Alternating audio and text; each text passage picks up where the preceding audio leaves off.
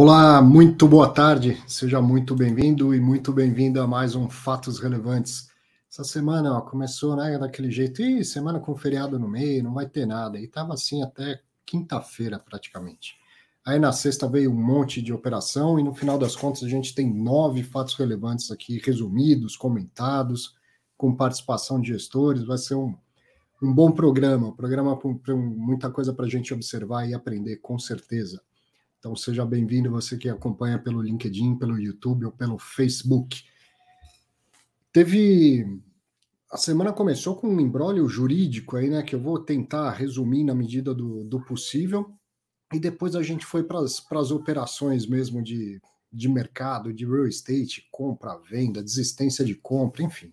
Tem bastante coisa para a gente observar.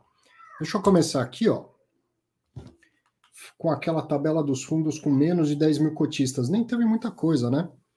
Ah, no dia 3, dia 1 não saiu nada dos fundos menores. Dia 3, depois do feriado, teve o BTSI 11, que tem 52 cotistas. O MBRF 11, com 2.804 cotistas. O HBCR 11, que tem 13 cotistas. A RCT 11, com 6.548 cotistas LKDV 11 com 57 cotistas e depois só na quinta-feira, dia 5, BLMG 11 com 4.201 cotistas, BLMR 11 com 4.544 cotistas e o M8, que tem dois cotistas apenas, também divulgou fatos relevantes. E dos grandes, vamos saber o que, que tem hoje no, no Fatos Relevantes? Começa com o Mérito MF 11 com a, comunicando a obrigação de refazimento das demonstrações financeiras e dos informes né, mensais, trimestrais e, e anuais. O HCTR11 anunciando emissão de cotas, RBVA11 também com emissão de cotas, VRTA11 também com emissão de cotas. Olha aí, ó, três fundos emitindo, né? HGLG11 anunciou um distrato de compromisso de compra. O XP Property, XPPR11, anunciou a locação de imóvel. O XPLG11, que é o XP Log, a expansão de um imóvel. E o XPIN, a compra de mais um imóvel. E por fim, às 11 horas da noite, o Rio Bravo Renda Corporativa RCRB11 anunciou a conclusão de venda de, de imóveis. Uma, uma, operação que já era conhecida, mas que foi concluída. Então, assim, ó, lá no, nos próximo dos 45 minutos, já, já nos descontos até esse do, do RCRB11, saiu um monte de coisa para a gente acompanhar, entender, operações com alavancagem, ah, venda de imóvel, reinvestimento, enfim, assunto não vai faltar, também não vai faltar a participação dos gestores, como sempre. Vamos começar aqui, vamos dar início. Ó. No dia 1 de novembro, o Mérito, que é o MFI 11, administrado pela Planner, gerido pela Mérito, o fundo tem 30.057 cotistas. O fato relevante mesmo é bem curtinho, é isso aqui, ó. O Mérito recebeu o ofício número 106/2021 da CVM e aí, né, aquelas coisas bem de, de, de coisa pública, né, cheia das siglas SSE, GSEC 1 e tal, recebeu esse ofício no dia 29 de outubro de 2021 determinando o refazimento e a reapresentação das demonstrações financeiras e dos informes estruturados. Esses informes são aqueles mensal, não relatório, né? Informe mensal, que é padronizado e obrigatório, informe trimestral e informe eh, anual. No fato relevante consta também a obrigação de divulgar o, esse ofício. E aí não estava anexado no fato relevante, mas estava divulgado, consegui encontrar e aí o ofício é super longo e super técnico. Eu vou tentar fazer um resumo na medida do, do possível aqui. E muita coisa, realmente muito no detalhe técnico da, da contabilidade, que nem é a minha especialidade, tá? Mas vamos lá, vamos entender.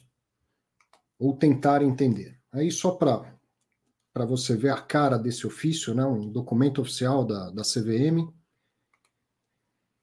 Começa assim, ó. Fazemos referência às demonstrações financeiras do, do mérito, que é administrado pela Planner, tendo em vista a verificação de irregularidade quanto à contabilização de operação envolvendo a Nova Colorado, é, Nova Colorado SA, que é uma empresa investida pelo fundo, desde a origem e seus reflexos indiretos na apuração do resultado contábil do fundo. Então, esse é o, é o foco da coisa, né? o resultado contábil do fundo. Aí veja que eu estou pulando, eu deixei os números para ficar bem claro que não não está tudo aqui, tá? Estou pulando, tentando resumir ao máximo isso para a gente não ficar horas nesse só nesse fato relevante. Esclarecidos esses pontos, no âmbito da nossa atividade de supervisão, deixa eu aparecer aqui. Verificamos indícios de desvios relacionados ao reconhecimento da operação envolvendo a Nova Colorado, que é contabilizada como investida direto da Mérito Realty Limitada e, consequentemente, investida indireta do fundo, tendo em vista a aprovação da reversão da conta dividendos a pagar para a criação da reserva especial de dividendos obrigatórios, não, é, dividendos obrigatórios não distribuídos, ou seja, uma reserva de dividendos no âmbito daquela sociedade. Daqui a pouco eu vou tentar fazer um, um resumo do que, que é isso aí. Ah, tá aqui, ó.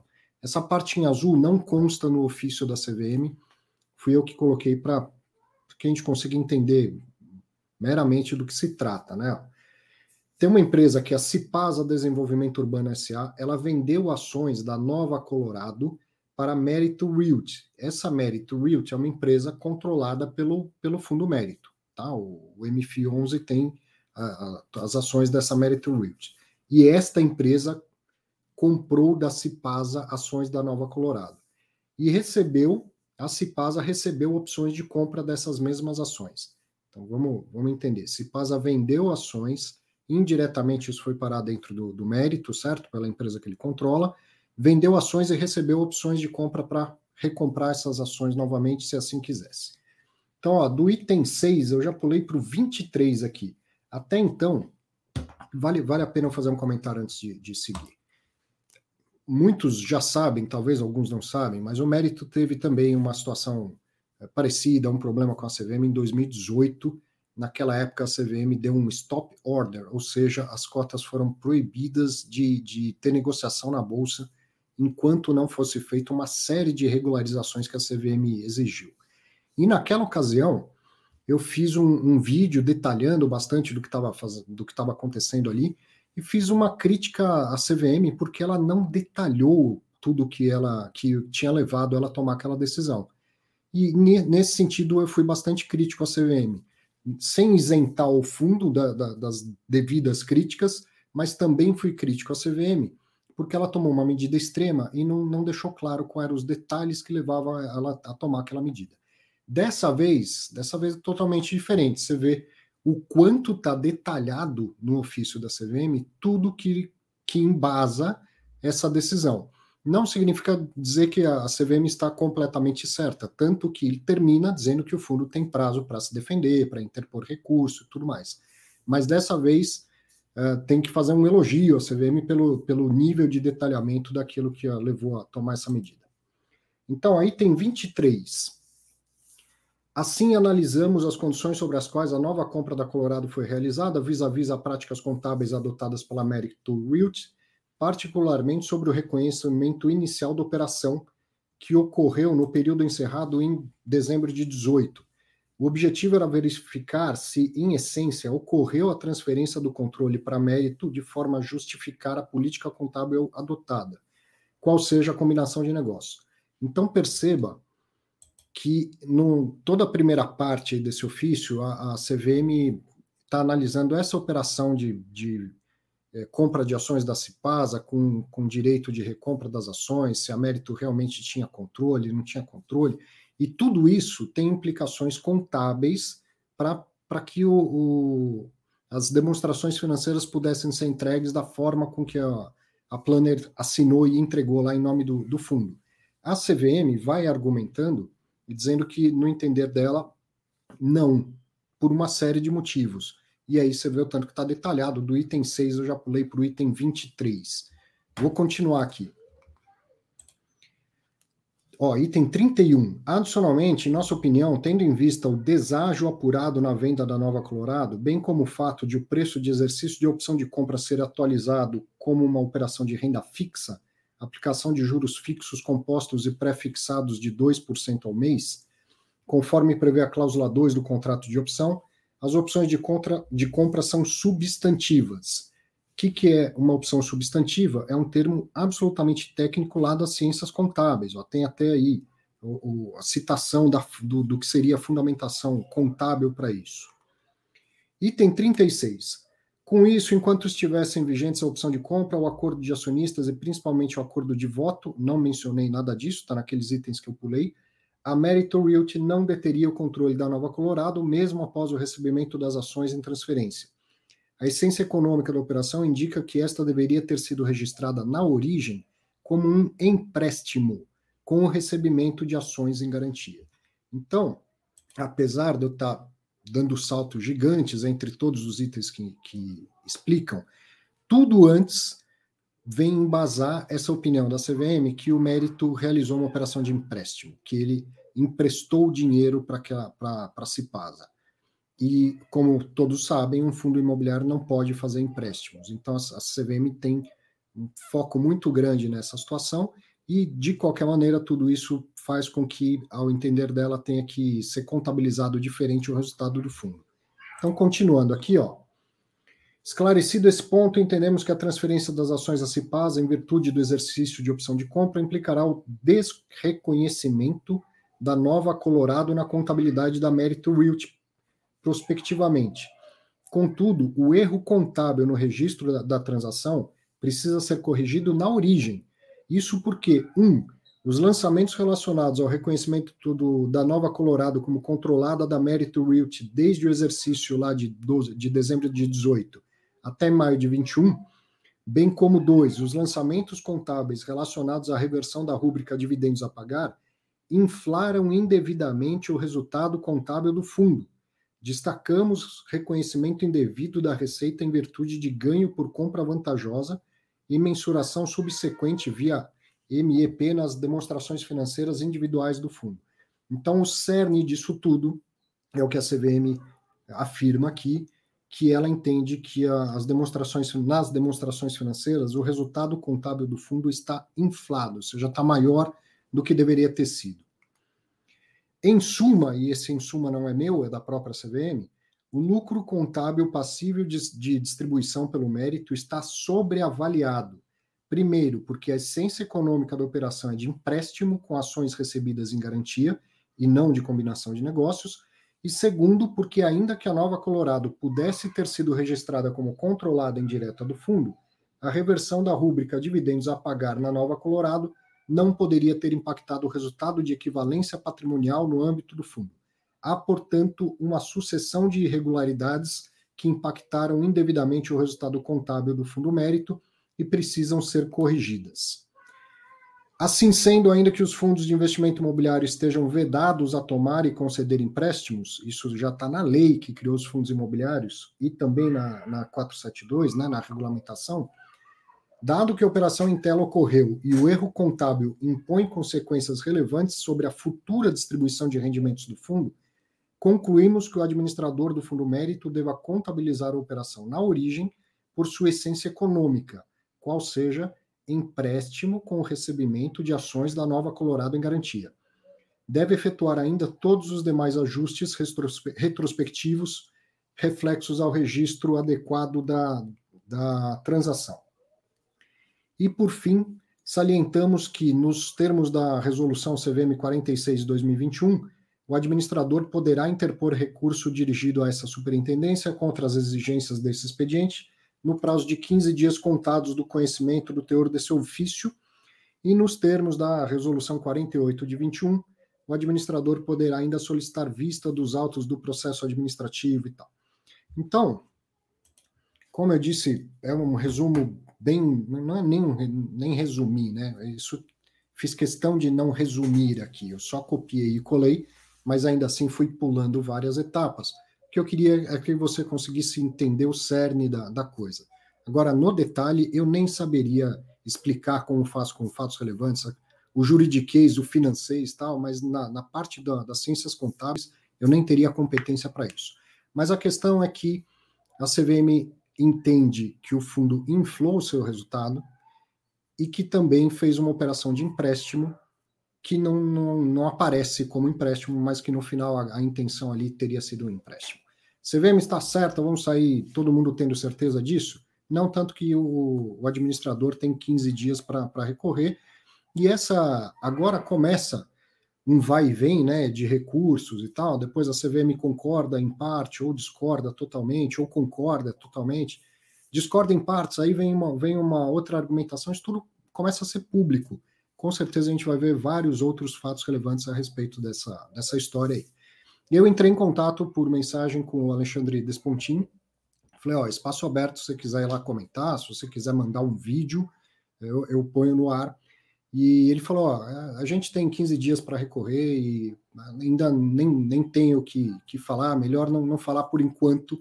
E o que é comum, entendo, por ser advogado, entendo que o advogado da Planner, da Mérito, né, fosse. Eh, se eu tivesse aconselhando juridicamente, também ia falar: olha, primeiro recorre, depois conversa. Né? De qualquer maneira, uma mensagem que ele me mandou a, a, a respeito dos rendimentos, eu achei interessante, perguntei: posso divulgar isso? Ele falou que sim. Então, ó, segue aqui uma mensagem de WhatsApp que a gente trocou. Esse mas é porque era em sequência dele explicando que não, não pretendia participar, gravar entrevista ou tal. Mas posso te adiantar que estão pedindo uma mudança contábil no fundo imobiliário de períodos passados que em nada vai impactar a distribuição de, de, de dividendos. Uma vez que já temos acordado com a CVM que a, a distribuição de dividendos do mérito é apenas proveniente do resultado caixa transitado de forma direta pelo caixa do fundo imobiliário. Então tá aí a, a mensagem, tá entre aspas mesmo, não, não mudei nada, tá do jeito que ele me mandou, sobre o, uma breve explicação do, do Alexandre Despontin falando sobre a distribuição futura de rendimentos. Evidente, né, a impressão que eu tenho do teor do ofício é que a CVM está falando da distribuição anterior, da distribuição passada.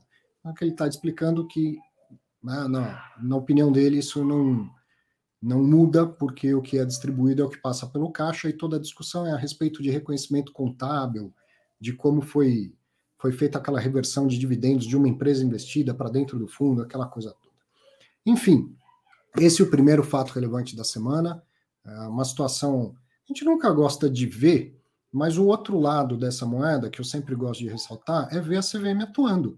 Esteja ela certa ou errada, tem gente que, que até por não ver, tem a impressão que assim, ah, assim, ah, o administrador faz o que quiser, o gestor faz o que quiser. Não, não é assim. Não é assim. Existe um órgão regulador, fiscalizador, existem os, os autorreguladores. A CVM, inclusive, tem parcerias com a Ambima, com o B3, que além de autorreguladores, atuam, ajudam a, a CVM a ter braços e olhos para verificar tudo que se passa no, no mercado de fundos de imobiliários e fundos de investimento em, em geral. Então, aquele caso que eu comentei de 2018, que teve o stop order lá, a CVM fez uma série de exigências, demorou, demorou bastante, teve esse vai e volta que eu estou dizendo, mas a Planner conseguiu é, cumprir todas as exigências a tal ponto que cessou o stop order e as cotas voltaram a ser negociadas. Aí aí, ficou por isso mesmo, Arthur? Não. É, houve, o caso terminou mesmo agora em março de 2021, por meio de um acordo, tá? A Planner e Mérito propuseram um acordo, a CVM aceitou, e com isso eles tiveram que pagar um milhão e meio de reais como multa. Um milhão e meio de reais no total, divididos entre Planner, entre o, o diretor da Planner, se não me engano, Arthur, Mérito na, na PJ e o Alexandre Despontin na PF, valores diferentes para cada um deles. Então, a, o lado bom né, de, de ver esse tipo de coisa acontecendo, que a gente não gosta de ver, é notar que sim, existe um regulador que é atento e, quando entende que é necessário, age até com rigor. Losnak, não, não sei se você deu sorte ou, ou azar de chegar agora, mas quer comentar Boa tarde. Não, é, boa tarde, Arthur. Não, acho que realmente eu, eu achei um pouco estranho, né? Realmente, o que você falou, né? Acho que a, a, ali, né? Assim, a, a CVM já brigou com a mérito, né? E assim, acho que tem outra briga agora, né? Uma, um, um pouco estranho, né? Quando você apanha, né? Do, do regulador lá, você tenta consertar todas as coisas possíveis e imagináveis, né? Então é um pouco estranho, né? Assim, a gente ter esse, esse barulho de novo, né? Acho que é só uma coisa assim, como você comentou realmente lá atrás, né? teve alguns problemas, né? O, o patrimonial caiu acho que uns 10 reais né, por cota, mais ou menos. E aí, realmente, agora a gente está tendo de novo esse problema. Então, acho que é, são outros problemas, né? Que antes era realmente aquela questão da, da contabilidade, né? A valor de venda não a custo, né? Agora realmente está tentando ver, né? Tipo, o cara encaixou, né? O, o passivo nativo, né? Então realmente, assim, acho que é um pouco estranho ali, né? Vamos ver realmente se vai ter revisão de novo, né? Para baixo, né? O, o valor patrimonial do fundo, mas é realmente achei uma coisa assim é que eu era inesperada, né? Vamos dizer assim, né? acho que é, não, não deveria ter acontecido isso na minha visão, tá? Assim, acho que sendo bastante assim, honesto, né? Acho que. Mas vamos ver realmente como que vai ser nesse. É, a CVM obrigou eles a reportarem, né? Eles não podiam não reportar né, o, o fato relevante no dia 1 de, de novembro, né? E agora eles têm que refazer, né, de acordo com as ordens da CVM, né, que é, foi um texto bem longo, né, bem argumentado lá pela CVM, é, agora, né, vamos dizer assim, até o final do mês, tá? Então vamos ver realmente e como eles falaram, né, no, no, no fato relevante ali, né, vai ter que refazer, né, os informes mensais, né, desse ano inteiro, né, então acho que, inclusive, do, do último mês do ano passado, né, então vamos ver quanto que a cota ali, mas eu não fiz a conta ainda, né, para ver quanto que é o impacto, mas realmente é uma, é uma surpresa bem negativa, né. Então, são, são coisas que acontecem em etapas, né? Se, evidente, eles vão, nesses 15 dias, eles vão recorrer e vão dizer que não, não é um empréstimo e que está certa a forma com que foi contabilizado. Se a CVM não aceitar a argumentação e insistir em que aquilo é um empréstimo, então a primeira coisa é tem que refazer as demonstrações financeiras. A segunda é você fez algo que é proibido por lei e por, por instrução CVM. Então daí para frente vem um, um, um, novo processo contra a administradora, a gestora, aquela coisa toda, por ter feito um empréstimo, coisa que não é, não é permitida. Né? Mas pô, tem muitas operações semelhantes, não só com ações. Eu pego, compro um ativo e dou uma opção de recompra. Será que isso realmente é um empréstimo? Sabe, o pessoal da, do, do da Mérito, eles são é, são arrojados, são arrojados. Eles vão lá, querem fazer e fazem diferente de todo mundo, tal, só que e nisso às vezes abrem precedentes para discussões que depois vão ser levadas para todo o mercado, né? E, é, então, assim, é importante que a CVM venha de vez em quando dar, dar uma, uma chumbada, porque também acontece o contrário. Ah, se o cara está fazendo e a CVM não fala nada, então daqui a pouco todos os fundos estão fazendo igual, né? Mas será que de Sim. fato é um empréstimo? Porque eu, eu comprei alguma coisa e te deu uma opção de recompra e só é um empréstimo? Então, a gente discutiu isso quando estava trabalhando administradora no fundo listado, né, é, lá atrás, né? E realmente teve essa discussão da, da opção de compra, né? Realmente é, os advogados falavam, né, que realmente a opção era zero, tá? E aí realmente tinha uma interpretação, né, vamos dizer assim, que a opção, né, não era zero, então devia ser precificada. Então realmente é, você precificando, né, vamos dizer assim, aí acho que o regulador, né, não, veria tanto problema assim. É, na, por via das dúvidas, teve tanta briga, né, do administrador que eu estava contra o gestor ali, que a gente tirou o fundo da casa, tá? É, e realmente é, o, o, fundo perdeu, né? Depois a, a, gestão ali, né? Foi realmente foi feito né, algumas outras evoluções ali, mas é, é sim, como você, falou, como você falou, realmente é bom né, a gente definir isso, né? Porque assim, realmente no, no direito a opção de compra é um, como chama, é um parágrafo do contrato, tá? E realmente para o financeiro, como chama, se a opção né, de compra, de recompra, né, tiver um preço diferente, né, assim, de zero, tem que ser precificado, né? Então, acho que realmente é uma discussão, como você falou, realmente que o, o mercado financeiro né, se choca com o direito e realmente a gente tem que entender quem que é o vencedor ali da história, né? Então, acho que é, eu já vivi isso, tá? Não teve solução, né? Como você falou, realmente é uma coisa escrita em pedra para ver como que as coisas ficam, mas aí a nossa interpretação na época foi realmente que a opção, né, tem um preço ela deveria ser considerada assim é, no patrimônio do fundo. Uhum. Interessante.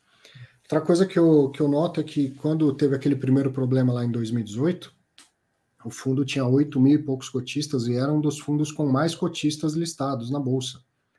E agora o fundo tem 30 e tantos mil cotistas e está longe de ser um dos, dos mais populares, um com, né, com maior, número de cotistas. Então, de alguma maneira, o, o fundo perdeu a relevância né, relativamente ao longo desses anos. Né? É, eu acho que o, o, mais importante também na minha visão, assim, que eu, eu, é uma discussão que eu sempre faço né, com gestores de fundos imobiliários, Arthur, assim, acho que, é, como chama, a relevância que institucionais possuem, né, vamos assim, na, na sua base, né, então realmente tem poucos institucionais na sua base, e só tem realmente pessoa física, né? É uma coisa, assim, é um sinal de alerta na minha visão, um sinal amarelo, né? Então, acho que, obviamente, Sim. não que pessoa física seja idiota, institucional seja inteligente, mas se só a pessoa física está lá participando, né? E no institucional está lá junto, então realmente é algo a, a, a, se estudar. Né? Você tem um assim, de escrutínio muito menor, né? sim, sim. É isso. Bacana. Vamos, vamos andar? Chega de, de rolo com a CVM. Isso vai ter muito fato relevante ainda. A gente vai, vai ter que falar várias vezes isso ao longo das próximas semanas. Agora uma série aqui, ó, batelada de emissões, hein? No dia 1 do 11, o Hectare CE, que é o HCTR11, administrado pela Vortex e gerido pela Hectare, fundo que tem 146.054 cotistas, anunciou lá ato do administrador, 11 emissão de cotas, é uma 476, no valor de até 420 milhões 480 mil, bastante coisa, né? Ela é destinada exclusivamente a cotistas do fundo, tem direito de preferência na proporção de 18,25%, mais direito a sobras e montante adicional, e não é permitido ceder esses direitos. Preço por cota 116,80 mais as taxas de distribuição de R$ 2,00, que equivale a 1,71%. Preço de subscrição, então, é 118,80. E esse preço de 116,80 foi definido com base no valor patrimonial em 29 do, de outubro de 2021. E aí aquele texto sempre muito parecido. Quem exercer direito vai ter recibos de novas cotas, que não são ainda novas cotas e, portanto, não recebem o mesmo rendimento das cotas, e sim um rendimento temporário que é em, referente aos, às aplicações financeiras do, do fluxo que está vindo da emissão, e não do fluxo que vem do fundo. Isso só iguala quando converter recibo em direito, e a conversão acontece depois de que, cumulativamente, divulgue o comunicado de encerramento da oferta, o anúncio da distribuição de, de rendimentos pro rata desses investimentos temporários e da obtenção de autorização da B3. Então, essa primeira primeiro dos, das emissões de cota. Eu não costumo nem, nem comentar aqui, mas se você quiser comentar alguma coisa sobre emissão, temos mais duas na sequência. Não, não, acho que realmente acho que acho, acho que a discussão realmente acho que acho que é muita acho que uma coisa que a gente percebeu, né, Arthur, acho que ao longo dessas desse crescimento muito forte né, dos fundos imobiliários de CRI, né, que muita gente pegava uma emissão, pegava um fundo imobiliário com um prêmio de 50, 60% patrimonial uhum. e falava que ia diluir nas próximas ofertas, né? E infelizmente está vendo ofertas cada vez menores, né? Vamos assim, em termos de, de proporção dos direitos, né? Então, assim, acho que tem que ir para o rateio, né, de maneira bem agressiva para poder realmente diluir, né, assim, derrubar esse preço médio, né, já que você queria realmente ir, ir derrubando ele ao longo do tempo, né, mas é realmente, assim, acho que uma coisa que eu vi também, né, Arthur, acho que é, esse dinamismo né, dos CRI, né, por causa também da proteção à inflação, né, principalmente esse ano, eles ganharam uma representatividade muito grande no NFIX. Né? Acho que era 29 no começo do ano, agora estão uns 42. Então, assim, realmente Sim. é uma coisa fenomenal, assim, né?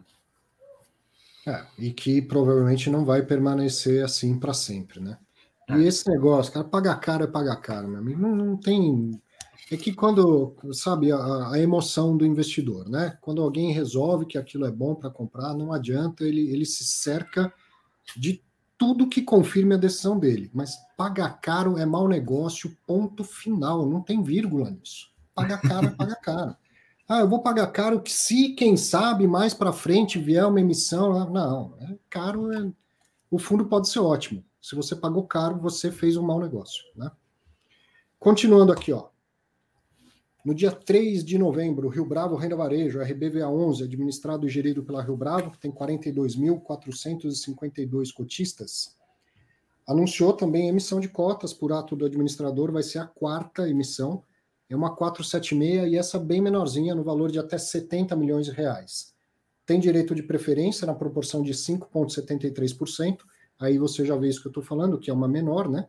A proporção em relação ao patrimônio atual também é bem pequeno mais direito a sobras e, montante adicional. No adicional dá para dobrar a oferta para 140, mas o, o principal, né, o, o que eu, primeiramente se objetivo a captar é 70 milhões. Não é, é permitido também ceder esses direitos. O preço é 105,31 mais a taxa de R$ 2,69, que equivale a 2,55% do montante que, que vai ser captado e no total o preço de subscrição então é de 108 reais. Esse preço foi definido pela média dos últimos 90 pregões, com um desconto de, um desconto de 3,87%. E depois, aquele mesmo texto, se você exercer direito, você recebe recibo, esse recibo não é cota, portanto não tem o mesmo rendimento. Passa a ter o mesmo. O rendimento do recibo é bem menor, ele é só o resultado da aplicação financeira do, do dinheiro de quem subscreveu lá os, os direitos. Só passa a ser igual quando acopla, quando o recibo se torna cota. E isso só acontece depois que encerrar a, a emissão, fizer a, a, o pagamento né, do, desse rendimento temporário e tiver autorização da B3. Então aí, fundo de tijolo agora, fazendo emissão por, por tem que pagar, né? Tem que pagar operações que eles, que eles já se comprometeram. Né? Não, acho que também um, ponto muito importante, né, Arthur? O RBVL tem, entre aspas, né, a obrigação, né? Vamos dizer assim, de fazer ofertas contínuas ali para reduzir o risco específico lá da Caixa e do Santander, né? Então, a, a ideia deles é essa, né? acho que era 25%, 20% ali, né, nos próximos anos, né, pra, de representatividade dos dois ali somados. Então, realmente tem que ter muita oferta e muito desinvestimento ainda, né? Sim. Seguindo, no dia 5 do 11, o Fator Verital, VRTA11, administrado e gerido pelo Banco Fator, tem 92.315 cotistas. Agora, essa oitava emissão não é por ato do administrador, foi aprovado por cotistas e Assembleia Geral. Esse é um fundo mais antigo, nem deve ter no regulamento o, a possibilidade de fazer emissão por ato do administrador. Né? Então, foi aprovado por cotistas em Assembleia Geral Extraordinária a oitava emissão de cotas, também uma 476, no valor de até 250 milhões, aqui arredondando. Tem direito de preferência na proporção de 26,27%, mais sobras, mais adicional. É possível ceder esses direitos, mas só entre cotistas e, e via escriturador. O preço é de R$ 95,16 mais a taxa de R$ 2,20, que dá R$ 2,32. No total, o preço de subscrição é R$ 97,36. E esse preço foi definido com base no valor patrimonial médio do mês de outubro, entre o dia 1 de outubro e o dia 29 de, de outubro. Então foram pegando o fechamento né, de todos os dias, calculando o patrimonial diário, e 95,16 é o médio do patrimonial ao longo do mês. Depois, mesmo texto, quem exercer esses direitos vai ter vai tê-los convertidos em recibos. Eles não são cotas, o rendimento é diferente. Rendimento do, do direito é simplesmente a aplicação financeira do dinheiro que está entrando na nova emissão, mas que ainda não entrou para o fundo. Depois, quando acopla, quando o direito vira, vira cota, aí tudo igual dali, dali para frente. E essa conversão de, de recibo, não de direito, a conversão de recibo em cota acontece quando termina a emissão, tem um comunicado de encerramento, quando anuncia a distribuição desse rendimento temporário e quando vem a, a autorização da B3. E aí, Losnak, o fator Veritar fazendo uma, uma emissão. Não, até fizeram a piadinha aqui, né? Sempre fazem piadinha né, com, com o Pocente ali, né? Realmente, né, que ele, ele ficou um pouco demorado, né? Fazer as últimas alocações ali. Acho que é, ele já entrou né, no fator ali né, no Veritar né, com emissão grande, né, depois ele chamou outra emissão grande também, teve muita amortização para pagamento, ou seja, teve realmente muitos problemas ali para ele resolver termos de locação, né? E acho que a ideia realmente, né, se tudo dando certo, é ele que ele é, tenha aprendido com os erros do passado, né? E faça realmente uma locação rápida agora, é, essa vez, né? Vamos ver, acho que. É, eu espero que sim ainda tem um pouco de caixa no fundo, uns 50 milhões mais ou menos, pelo que eu vi, e aí vem captar mais, mais 250, teria 300 para captar. Num fundo de papel, a gente espera que a alocação seja mais rápida. De qualquer maneira, a alocação ela tem que ser criteri criteriosa. Né? Entre pressa e critério, eu prefiro critério. é? Mas é, é, fato, demorou bastante. Foi bem acima da, da média aí a, a alocação do, do fator veritável. Recadinho aqui, ó. Tá chegando semana que vem, Fórum GRI de Fundos Imobiliários 2021, dia 11 de novembro. Semana que vem vem a quarta edição. Eu sempre falo, um baita evento, vai ser legal pra caramba. Estarei lá, Losnak também, um monte de gente boa. Vou participar de dois painéis, inclusive. Espero ter oportunidade de conhecê-lo lá. Se estiver por lá, me chama, vamos bater um papo, vai ser um prazer conhecer. Encontrar os, o Losnak, que eu não vejo em três dimensões há muito tempo, só vejo assim, ó, chapado em 2D. Rever as pessoas vai ser muito bom, a gente precisa disso, né? E esse evento é sensacional para a gente se atualizar, aprender, fazer contatos, um baita evento. Mais um fato relevante: no dia 5, ontem, sexta-feira, o CSHG Logística, que é o HGLG11, administrado e gerido pelo CSHG, tem 297.812 cotistas.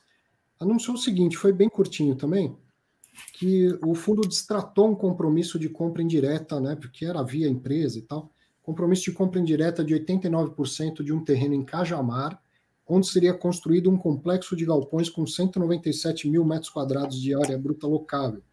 Isso aí tinha sido divulgado no dia 4 de agosto aquele fato relevante, dando detalhes tal, mas dizendo que a operação ainda precisava passar por diligências.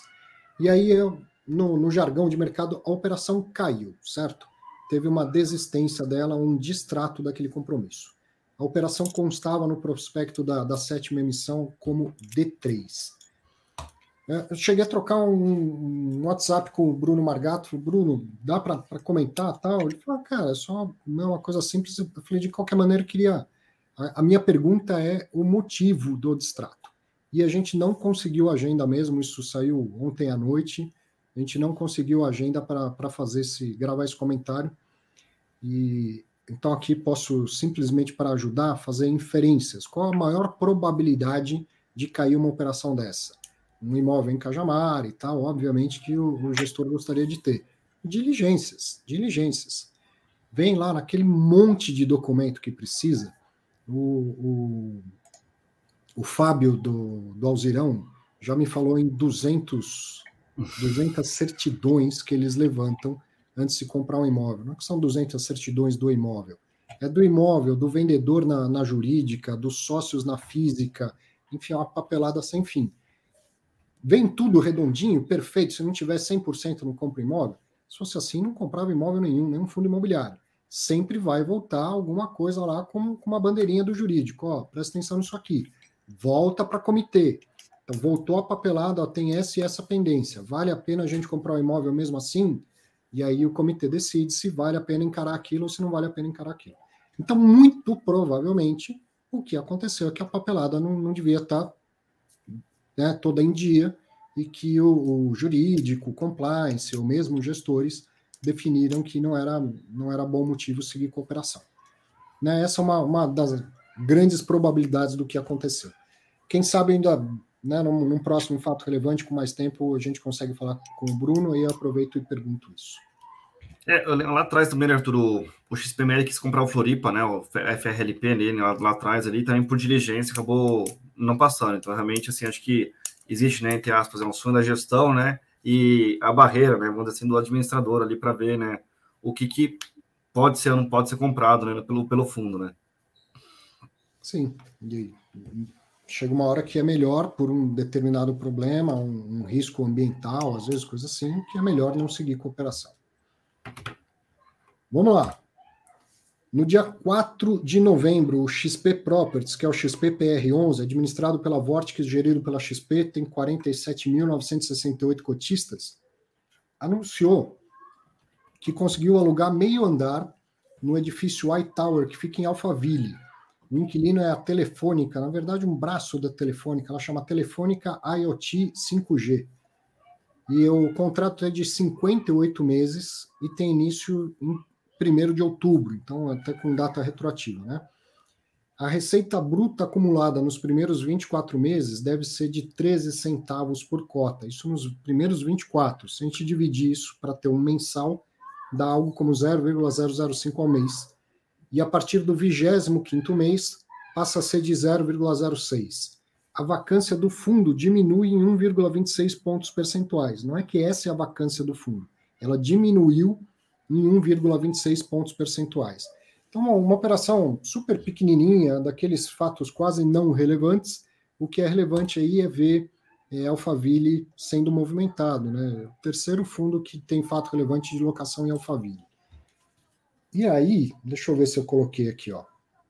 Quem acompanhou isso aí durante a semana no meu Instagram? Losnak acompanhou o que eu vi. Sim, sim. A entrevista de ontem foi boa também, né, Arthur? Gostei da entrevista de ontem com a galera da, da CBRE. Não entendi.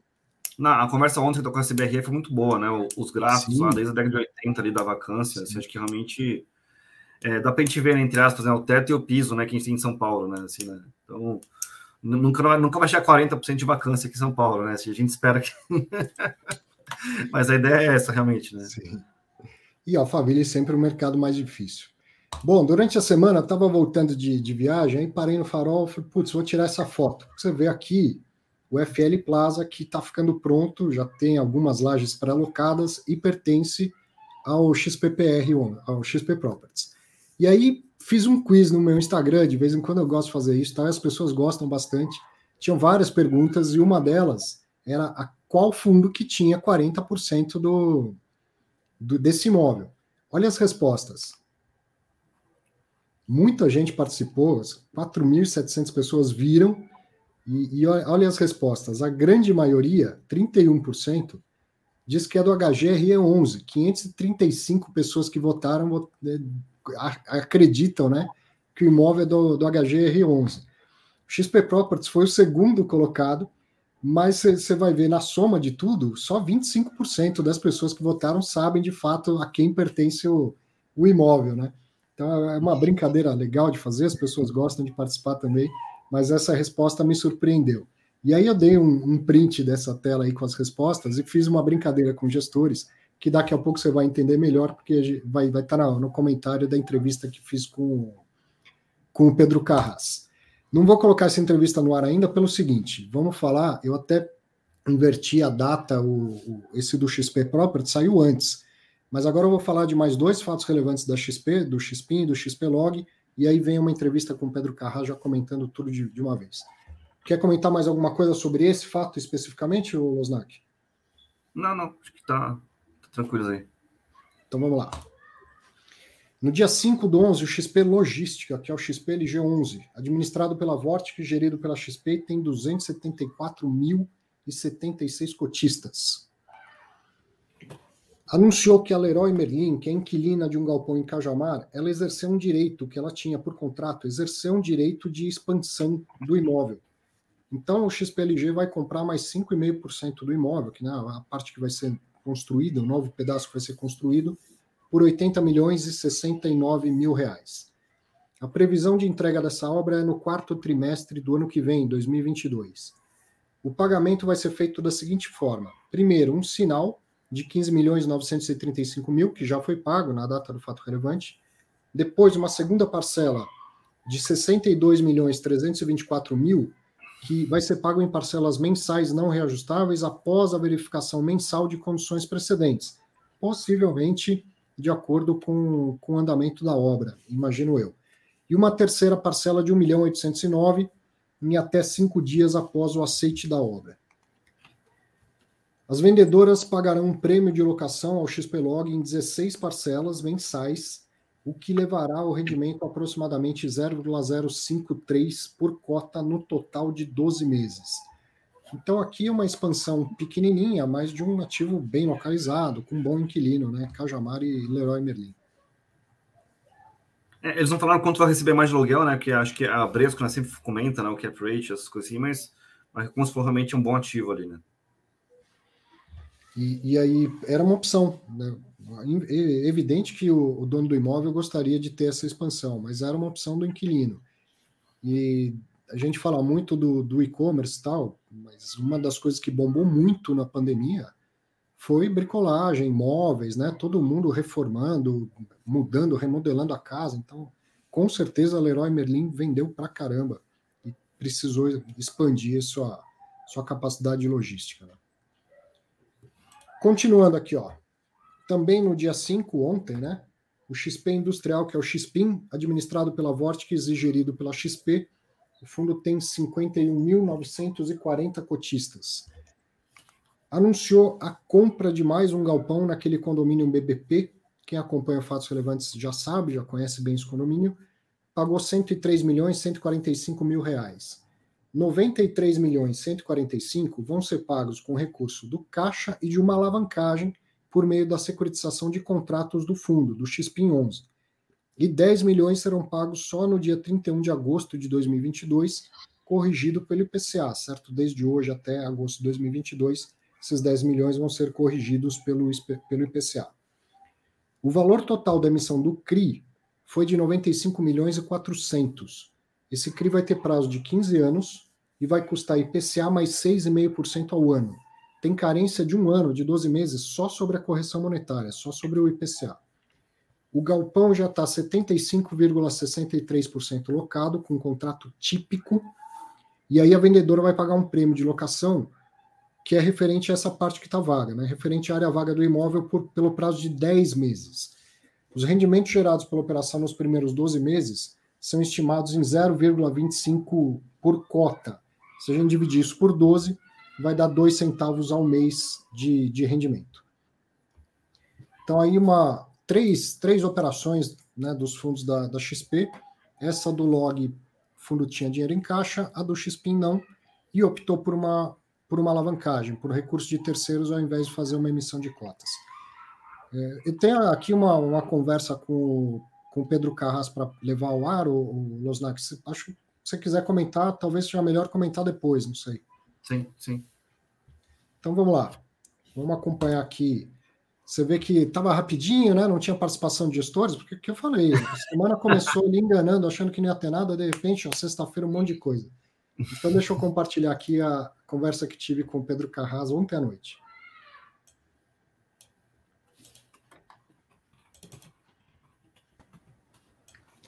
O Pedro Carras, eu estava achando que a semana ia ser tranquila, já estava com quase tudo pronto aqui para fatos relevantes, e aí na sexta-feira você resolveu agitar e animar a semana, é isso? Foi isso, Arthur. A gente sabe que a negociação de uma aquisição ou de uma venda é um processo longo, né? mais do que semanas de meses, e acabou que culminou com a conclusão de dois negócios no mesmo dia, de dois fundos diferentes, né? geridos aqui pela casa. Então, além do, do fato relevante da, da nova alocação do XP Properties que a gente fez na quinta-feira, na sexta-feira a gente teve duas aquisições. É, na verdade, é uma aquisição e uma expansão de um ativo existente, né? mas que também tem um nível de, de discussão e negociação de contratos grande também. Então, acabou culminando três fatos relevantes para a gente comentar essa semana. E ó, esses dois acabaram de sair, assim, eu mal li, vou deixar mais por sua conta os comentários até, e aí eu vou tirando dúvidas.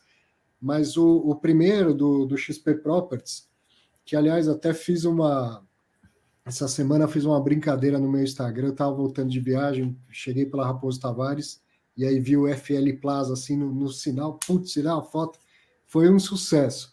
Mas a maioria dos investidores acha que o, que o imóvel é do HGRE, viu?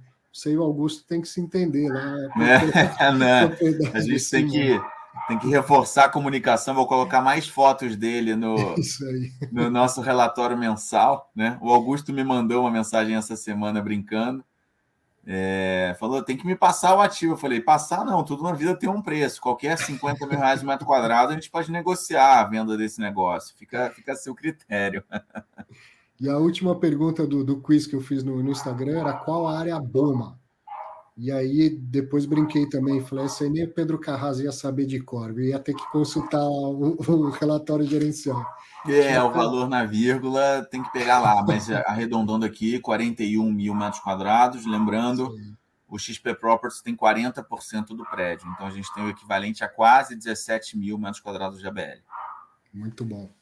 E aí, bom, a gente está falando do né, Faria Lima Plaza, Largo da Batata, bombando e tal. Agora, o, o mercado de, de Alphaville, ele tem sempre um, um, outro, um outro ritmo.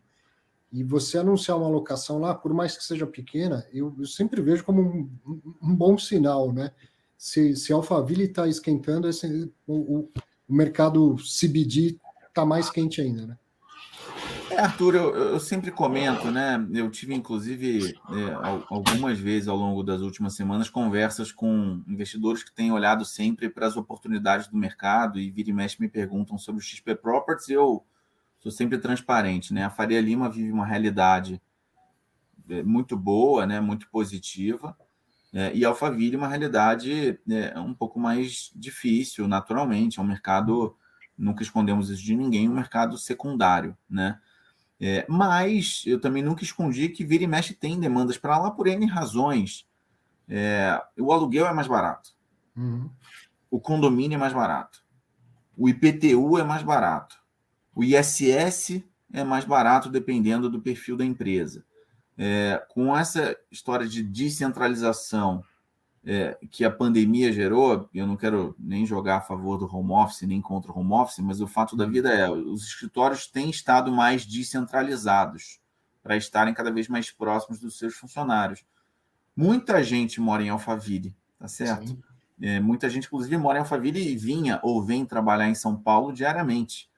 É, então, eventualmente, para as empresas terem um escritório em Alphaville, além da questão dos custos que eu já mencionei, pode fazer sentido. Então, não é que a gente vai conseguir alugar 10 mil metros do dia para a noite. É, acho que é um cenário um pouco mais é, difícil, mas vira e mexe tem demandas. É, já é o segundo contrato no, no iTower que a gente assina num espaço de, de, de, tempo de menos de dois meses, e tem um terceiro por vir. Não quero dar um spoiler aqui, uhum. Mas está já em, em discussão de minuta, proposta aprovada. A gente provavelmente divulga esse contrato nas próximas semanas. Então as coisas têm acontecido. É claro que é, é, é, é no conta-gotas, né? É uma laje, meia laje, uma laje, Sim. meia laje, mas é, sem dúvida é um movimento e, e a gente, pelo menos, acredita, entende que o pior já passou. Quer dizer, quem tinha que devolver áreas, devolveu. Agora é uma recuperação é, é, gradual, lenta, mas ela vai acontecer, inclusive em Alphaville. A gente não tem muita dúvida disso. Sim. E uma coincidência, na semana que o Brasil leiloou né, os, o 5G, você fecha contrato com a telefônica IoT 5G, né? Não sei nem se Exatamente. já existia, a empresa deve, deve ser um, uma divisão nova na empresa, não sei. É, a Telefônica tem feito é, é uma série de subsidiárias, seja via aquisições, ou seja via crescimento orgânico mesmo, desenvolvimento orgânico, vamos chamar assim. É, eles já ocupavam né, é, é, uma área no prédio, e essa, vamos chamar de subsidiária, até para facilitar, obviamente, a, a, própria relação com a própria telefônica, com a Vivo, né? Está indo para outro andar do prédio. Claro, tem a ver, não cheguei nem nesse detalhe com eles, mas tem a ver, obviamente, com a questão do, do 5G. Uhum. tecnologia, né? A tecnologia está crescendo muito. É, e foi justamente para essa subsidiária da Telefônica que a gente fez a alocação. É, a gente não tem por hábito, como eu já comentei aqui em outras oportunidades, abrir as condições comerciais dos contratos, até para evitar eventual canibalização é, ou renegociação com inquilinos novos e atuais, tá certo? A gente entende que é uma informação estratégica da gestão para que a gente mantenha sempre é, é, os contratos de forma saudável, tanto os antigos como os novos. Mas eu posso te dizer que está super em linha com as nossas expectativas, com o que a gente vem negociando e fechando de contratos em Alphaville nos últimos meses, tanto em termos de aluguel, né, como em termos de eventual carência. Uh, que existe uma carência como de praxe, mas uma carência que a gente entende que é absolutamente factível. Uh, e a gente costuma divulgar nos fatos relevantes também, como de praxe, é, já embutindo essa eventual carência, é, o que, que é a estimativa de retorno por cota nos primeiros é, 24 meses e o que seria a estimativa de retorno por cota é, após esse prazo de 24 meses, que aí, obviamente, subentende-se que já não tem mais carência nenhuma, né? Sim. Obviamente.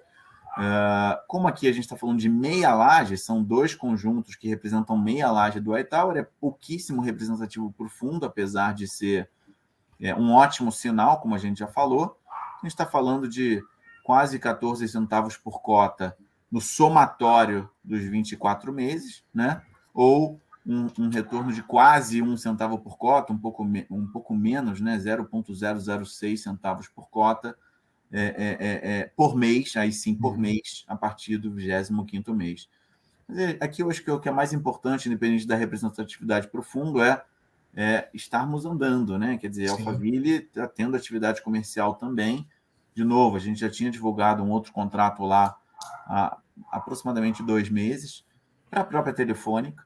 Uh, e já tem um terceiro contrato em discussão que a gente pretende divulgar muito em breve, se tudo der certo. Muito bom. Aí falando assim, ah, família, região difícil e tal, não sei o quê. Bom, vamos falar de XPlog. E aí deve o telefone tocar o dia inteiro de, de gente atrás de espaço, né? Tanto que você precisou expandir galpão.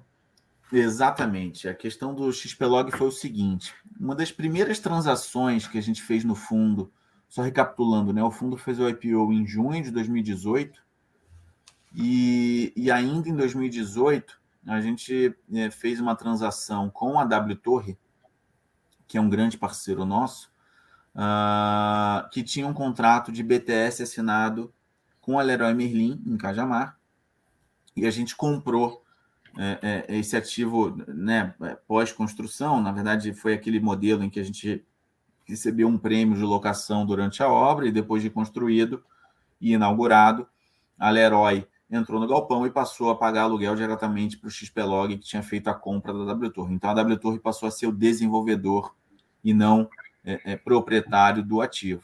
Uhum. E um ativo é, impecável, é um dos principais, é o principal ativo da, da Leroy Merlin em operação aqui no Brasil, um ativo muito legal de 110 mil metros quadrados de ABL num contrato de BTS que vai até 2036, um prazo bastante longo.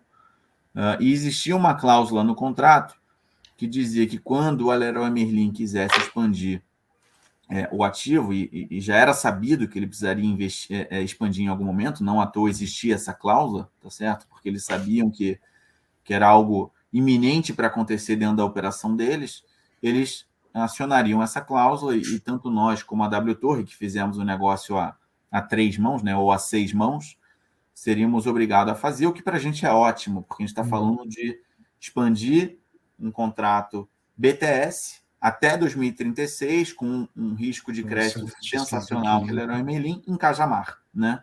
E assim foi feito, é, essa cláusula foi acionada, é, portanto, a gente assinou os contratos definitivos dessa expansão. É uma expansão é, que deve inaugurar, que deve inaugurar, não, que vai inaugurar é, no final do, do ano que vem. A gente está falando de uma área é, que, é, isso é importante ficar claro para o investidor. Né? Quando a gente fala de fração ideal, a gente está falando de fração ideal do terreno. Né? Lá era um terreno uhum. muito grande, de alguns muitos é, é milhares de metros quadrados. Então a gente está falando de uma fração ideal de 5,5%. Mas é da matrícula, é do terreno. A expansão tem uma área de 21 mil é, 349 metros quadrados. É, e para fazer jus a, a, aos aluguéis dessa expansão, né, a gente vai pagar um valor de 80 milhões de reais, 80 milhões e 69 mil reais, é, em três parcelas, sendo um sinal de aproximadamente 16 milhões de reais que foi pago é, é, no próprio dia 5, né, no dia que a gente anunciou o fato relevante, é, um valor de 62 e, e 300 mil reais, 62 milhões e 300 mil reais que a gente vai ser pago é, depois da, da, do cumprimento de algumas condições precedentes ao longo da obra, e uma terceira parcela de quase 2 milhões de reais depois do aceite, aceite definitivo da obra pelo próprio locatário. É, então, é um contrato, continua sendo um contrato atípico, como ele só inaugura no final do ano que vem, a gente recebe um prêmio de locação de 16 meses, é, que é basicamente o prazo de obra mais uma pequena gordurinha ali para caso tenha algum, algum percalço. A partir do momento que inaugura, a gente passa a receber aluguel né, da própria Leroy Merlin. Uh, e também, assim como de praxe, a gente divulga lá qual que é o impacto por cota. É, apesar de não ser uma área tão pequena, o XPlog é um, um ativo, é, é, um fundo de quase um milhão de metros quadrados. Né? Então, quando a gente fala de 20 mil metros quadrados de expansão, estamos falando de, de uma área relativamente pequena, motivo pelo qual o impacto por cota também não é tão relevante mas é um impacto positivo é, de 5 centavos por cota é, num total de 12 meses. Então, ele é accretive para o fundo, é, é, realmente um contrato especial, porque é um BTS até 2036 em Cajamar para Leroy Merlin e reforça ainda mais a representatividade desse ativo para o fundo. Já era um dos mais importantes, porque era um ativo de 110 mil metros, ele vai passar a ser um ativo de 131 mil metros quadrados alugados para Leroy Merlin, num contrato atípico até 2036. Então é base... E a expansão sempre gera um retorno muito interessante, né? Aí não sei, eu, eu, eu, coloquei a foto, não sei se a expansão já é em alguma parte desse platô, se você precisa fazer alguma coisa no terreno, mas o, o maior custo já foi feito e já foi. Não, já está né? terraplanado, está no platô. É, é, é, naquela área que você vê à esquerda da foto, uh, já tinha ali um, um, um, um espaço para expansão, já foi previsto, obviamente, no projeto original, então já está 100% terraplanado. Então é realmente é, é um, um, valor de obra muito mais baixo, né? É, no caso específico dessa expansão, tem um nível de automação importante que a Leroy Merlin é, nos solicitou, que a gente vai fazer e está dentro desse valor de 80 milhões de reais, motivo pelo qual a, o aluguel dessa expansão é diferente do aluguel a, a, do, do ativo original, que não tem essa automação que vai fazer parte dessa expansão. E o, o, o, valor também não é tão expressivo, já tinha no, no, no, no, caixa do fundo. Exatamente, já tinha no caixa do fundo, uh, não, não, não precisa de emissão, não precisa de alavancagem, então é, é algo que a gente já imaginava, já estava no nosso radar há alguns meses, tá certo? E agora a gente só concretizou com a assinatura dos documentos definitivos. A obra começou já algumas semanas atrás e a previsão de inauguração é no quarto trimestre do ano que vem e aí não, não tem estrutura de renda nada, só vai gerar impacto no rendimento quando estiver pronto operando. Não, tem estrutura de renda por 16 meses, como, como eu comentei, que é o prazo ah, de obra, é, mais uma gordurinha ali de um, dois meses se precisar. Então, desde já, na verdade, já, de, já de, desde esse mês de novembro, a gente já recebe uma renda adicional por essa, por essa conclusão dessa, dessa transação. Eu estava aqui procurando a foto do imóvel, não prestei atenção no que você tinha comentado. Não, não Bom, tem problema. O XPlog, Arthur, é importante mencionar, aproveitando aqui é, o espaço, alguns cotistas nos perguntavam, né? Poxa, é, você vinha pagando 62, 63 centavos, a gente já subiu para 64 no último mês, é, e é possível, é bem possível que a gente consiga subir mais um ou dois centavos aí nos próximos meses, muito em função é, da, da, alocação do caixa, a própria expansão da Leroy é, é, uma delas, então a gente vai passar a ter um resultado recorrente acima do que a gente vem gerando. É, então a gente já tinha a previsão, a gente já subiu para 64, talvez mantenha a 64 por mais um, dois meses, e aí vamos avaliar a possibilidade de subir mais um pouquinho. E aí no XPIN tem uma nova aquisição, e aí sim faltou, não tinha dinheiro disponível no caixa e a, e a solução foi uma alavancagem, né? Exatamente. Novamente no BBP, que a gente tinha falado, você até adiantou, né? Eu perguntei na sua última participação, se tiver possibilidade, você vai comprar mais lá. E, e teve oportunidade, né? Foi exatamente isso. Quando a gente conversou poucas semanas atrás sobre aquela transação que a gente fez com o HGLG11, que se conversou tanto comigo como com o Margato. Sim eu comentei que faz parte da nossa estratégia no XPIN consolidar os ativos dentro da BBP. Porque a gente acha que tem várias vantagens, a gente ganha mais escala, a gente evita a canibalização de aluguel. Quando algum inquilino quer entrar lá, ele acaba sendo obrigado a conversar conosco, né, de alguma forma, diferente de, eu ficar brigando. Imagina, é, foi o que a gente falou quando a gente fez a transação com a HGLG. Imagina eu ficar brigando com o Margato, né, quem que puxa o inquilino. Então a gente tem essa estratégia de consolidar os ativos Recentemente, a gente fez uma emissão de cotas no XPIN, isso é público, a gente já divulgou anos de encerramento, a gente levantou um montante de aproximadamente 55 milhões de reais, é, em função das dificuldades de mercado, que foi abaixo do que a gente gostaria, é, motivo pelo qual, para concluir essa transação de aquisição do edifício Tucano, que foi a aquisição que a gente divulgou é, nessa semana, nessa sexta-feira, que é um ativo é, de quase 32 mil metros quadrados de ABL, 31.719 metros quadrados de ABL. A gente fez a emissão de um CRI, que também liquidou essa semana, um CRI de 95 milhões de reais, uh, 95, mil e 400, 95 milhões e 400 mil, para ser mais exato.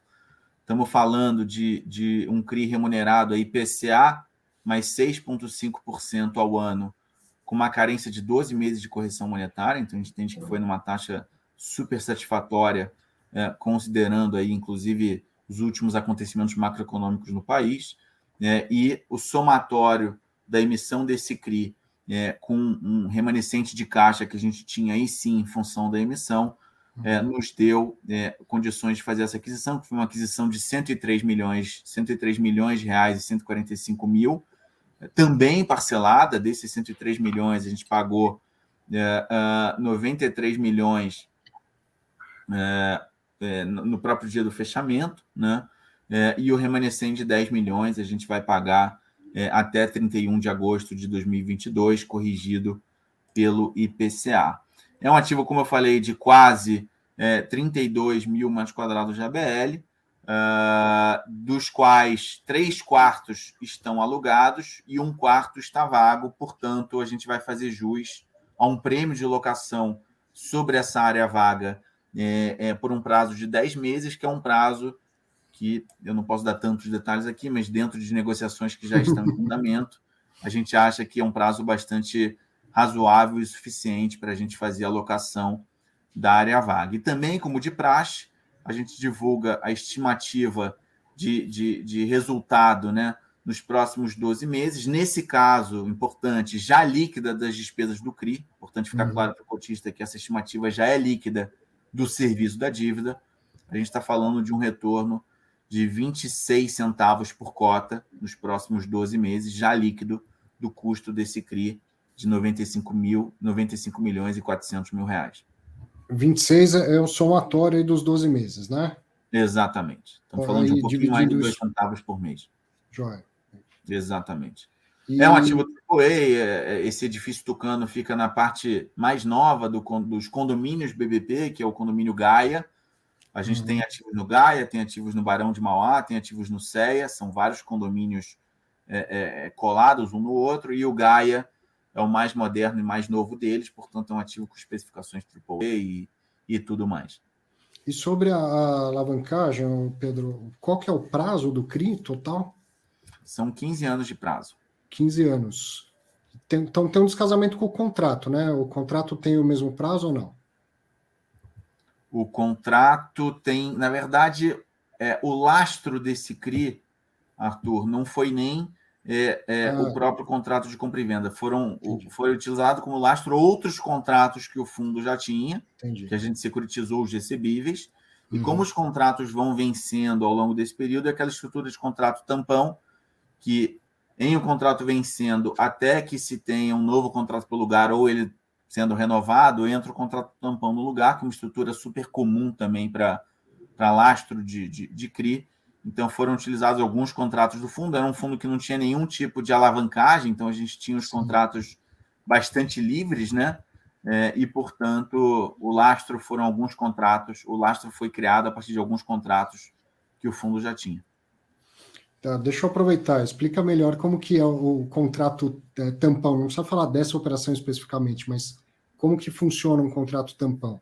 Você tem lá uns três, quatro que estão dando lastro, um venceu, e aí você vai repor, vai colocar um outro de lastro lá. Enquanto isso não acontece, que contrato é esse que tampa esse vazio? É, é, é, o, é o, é o, chamado tampão, né? É um contrato vou chamar de fictício, porque não é, aquele, é um contrato efetivo, é um contrato tampão, uhum. que é uhum. feito por, por, uma empresa, né, uma entidade do, do próprio fundo, é, que basicamente, porque o que acontece é o seguinte, quando você faz um CRI, você tem duas preocupações principais, né? Você tem que ter um lastro, você tem que ter uma garantia, né? É, principalmente na ótica do credor, ele quer... É, o CRI só existe se houver lastro, né? Porque uhum. você precisa ter alguma coisa para securitizar. Então, nesse caso, a gente securitizou contratos de locação futuros. A gente basicamente uhum. antecipou a valor presente é, o valor mensal a ser recebido por meio desses contratos futuros. Isso, isso é o que é securitizado, que é o que gera o lastro. Sim. E a garantia são outros 500. Você pode dar cessão fiduciária dos contratos, você pode dar alienação fiduciária do ativo, que nesse caso foi dado. Então, são duas conversas em separado. Sim. No caso do lastro, é, para a securitização existir, você tem que ter, no prazo do CRI, que nesse caso são 15 anos, tem que ter a uhum. CCI, que é, que é a cédula de crédito imobiliário, também pelo prazo de 15 anos. Para a CCI existir nesse mesmo prazo, você tem que ter o contrato efetivamente vigente pelo prazo de 15 anos. Uhum. Mas, como você bem colocou, os contratos vão vencendo antes disso. É, naturalmente, a gente imagina, acredita que esses contratos vão ser naturalmente renovados, ou não. Se não forem renovados, gente vai buscar um outro inquilino para o lugar daquele que saiu.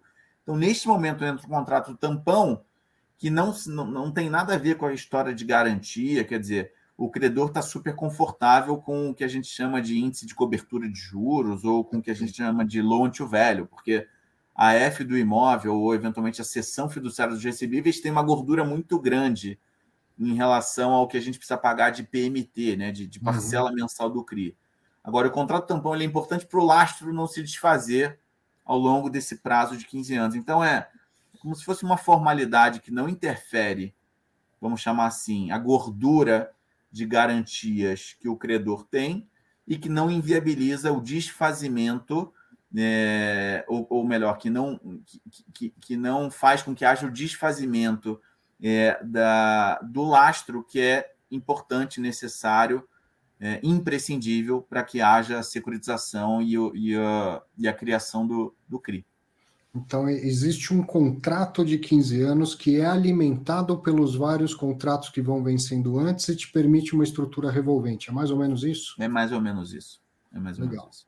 E é uma estrutura super comum, tá? A gente não hum. inventou nenhuma moda aqui. Isso é praticado naturalmente pelo mercado já há muitos anos. É que eu que não perco a oportunidade de aprender, viu, Carraça? Legal, bacana. Obrigado, viu? Conversamos bastante aqui, mas também três fatos relevantes merecia esse tempo. Muito obrigado mais uma vez, espero que em breve esteja de volta. Legal, combinado. Vamos em frente. Obrigado mais uma vez pelo convite. E aí, Losnak, 50 mil reais o metro quadrado dá para vender o FL Plaza? é, seria ótimo né, para o Chip Properties, né, mas acho que o, o, que o Pedro Carrasco falou, acho que são coisas muito boas ali, né, acho que do XP, né, ele ser dominante ali realmente no BBP, isso é uma coisa muito positiva, né? Acho também que ele comentar né, que o pior já passou, né, realmente ali para a parte de lajes, e também vai anunciar, né, tudo dando certo, alguma coisa nova também, né, em breve, então acho que é uma coisa muito positiva para o fundo. E acho que por último também o XPLG ali, acho que ele falou: olha, estava é, em contrato, era bom para a gente e realmente é, é pequeno, né? Infelizmente, o fundo, que o fundo está muito grande, né? Vamos dizer assim, mas como você falou, realmente a tese lá é boa, o ativo é bom. Até fizeram um videozinho, acho que foi desse ativo que fizeram, fizeram um videozinho recentemente ali no, no YouTube deles, né? Que foi realmente é bem legal, né? Ver o ativo em si, né? Mas acho que o resumo realmente foi muito bom, né? Na, das três, das três, é, dos três fundos imobiliários né? do, do Carras, né? E, e, a alavancagem, né? Tem essa questão de não ser totalmente amarrada num contrato só, né? Com o mesmo prazo e tal, precisar daquele contrato tampão que eu até explorei ah, melhor na, na, conversa, mas vem. É uma, é uma prática que se consolidou, né? E que a gente está aprendendo a, a, lidar e a entender cada vez melhor. É, uma coisa que ele falou também, né, Arthur, que ele falou, eu tentei captar, né, via equity, né, e, é, no XPIN, infelizmente não deu certo, então foi para dívida e a vida segue, né? Então acho que o, ele alocou né, no que ele se propôs a fazer realmente na emissão. Então o ponto é esse, né? É. Eu estava vendo aqui no, nos comentários, né, a gente falando que PCA mais 6,5 é muita coisa e tal. E aí, para você entender, fazer uma comparação e julgar se acha muito ou pouco, né, que é direito seu, mas aprender a, a, como é que você compara isso. Renda fixa você tem que comparar por prazo, na verdade por duration, que é um prazo médio. E aí a, a, esse CRI tem 15 anos de prazo, tem uma duration menor, porque ele não é bullet, ele não vai ser pago só no final, ele vai ser pago ao longo do tempo, tem uma duration menor, que eu não sei dizer exatamente quanto. Mas vamos dizer aqui que sejam uns 10 anos. Então a gente tem que comparar essa taxa com um tesouro IPCA, já que a dívida é IPCA mais alguma coisa, qual que é o título comparável? Tesouro IPCA qual? Um que tenha prazo parecido, né, com Sim. esses 10 anos de duration que eu estou chutando. Então seria, hum, não é exatamente 2035, que tem, tem 15 anos, seria mais ou menos 2030. Pega lá, o, o Tesouro IPCA 2030 está pagando quanto? Então entra agora no site do Tesouro Direto, agora não, depois do Fatos Relevantes. Entra lá no site do Tesouro Direto, vê quanto que está pagando um Tesouro IPCA 2030. E aí, evidentemente, precisa ter uma gordura, precisa ter um ágio sobre o, o título soberano do, do governo. E é, é, é aí 5,24, você... Arthur. Acabei de ver aqui. Quanto? 5,24. 5,24. Então tem aí um pouco mais de, de um, um ponto percentual, 1,2 ponto percentual de ágio. Então agora sabendo do fato, devolvo a pergunta para você. Você tem dinheiro, você pode comprar um tesouro IPCA que te paga IPCA mais 5,24 e alguém te oferece investir num CRI com prazo de 15 anos, uma duration mais ou menos de 10. Pelo mesmo preço do tesouro IPCA, você não deveria investir. Afinal de contas, você estaria correndo um risco à toa. Por quanto você precifica o risco de comprar o CRI ao invés de comprar o tesouro IPCA? 1,2 pontos percentuais é suficiente para você? Você acha muito? Acha pouco? Tá? O, o que você tem que achar, não, né, eu não quero direcionar. Isso eu só quero te ensinar a chegar a este raciocínio, certo? Não, e também acho que é, é importante falar, né? Assim, quando a gente faz uma securitização que já estruturei dívida lá atrás, né? É, é, justamente é um cabo de guerra, né? Assim, né? Obviamente, quem vai tomar a dívida quer pagar o mais baixo possível, Sim. e quem vai, né, assim, dar o dinheiro né, para a dívida existir quer tomar o mais alto possível. Então, é realmente é, é um cabo de guerra lá que, né, na maioria das vezes, quem ganha realmente é o dono do dinheiro. Então, assim, acho que a XP, né, via, via o XPIN ali, né, tentou captar dinheiro e realmente viu que o mercado estava aceitando pagar essa taxa de 6,5. Então, é, assim, acho que como ele tinha, entre aspas, pressa né, para concluir né, a operação, ele acabou realmente aceitando. Então, acho que, sei lá, se o Brasil melhorar nessas né, coisas, realmente os juros cair né, daqui a seis meses, é, entre aspas, ele pode ter feito um mau negócio, né? Mas obviamente, daqui a seis meses a gente não sabe se vai ter ou não é, o direito de, de adquirir esse ativo de novo, né? Então, Aí, é, cada um tem. o time é uma coisa muito importante no mercado financeiro, né? Então, vamos lá. Se o Brasil melhorar, consideramos que a taxa de juro caia, vamos fazer ilações aqui, vamos fazer né, uma, aquelas engrenagens de macroeconomia. O Brasil melhorou. O Brasil melhorar, pode até continuar a bagunça fiscal desde que ela não aumente muito. Se aumenta a arrecadação do governo, o déficit fiscal já diminui. Digamos que o cenário político acalme, sei lá, com a próxima eleição, coisa assim. O Brasil melhora, taxa de juro tende a cair, taxa de juro caindo, as cotas de fundo imobiliário tendem a subir, e aí pode ser que fique um cenário viável de fazer uma nova emissão de cotas sem precisar ser abaixo patrimonial, aquilo tudo. Ele vai lá, faz uma emissão e pré-paga essa dívida caso ela tenha ficado cara para o fundo, certo? Então, essas são essas possibilidades. Agora, a dívida permite que ele antecipe esse recurso e, e coloque o, o imóvel para dentro do fundo.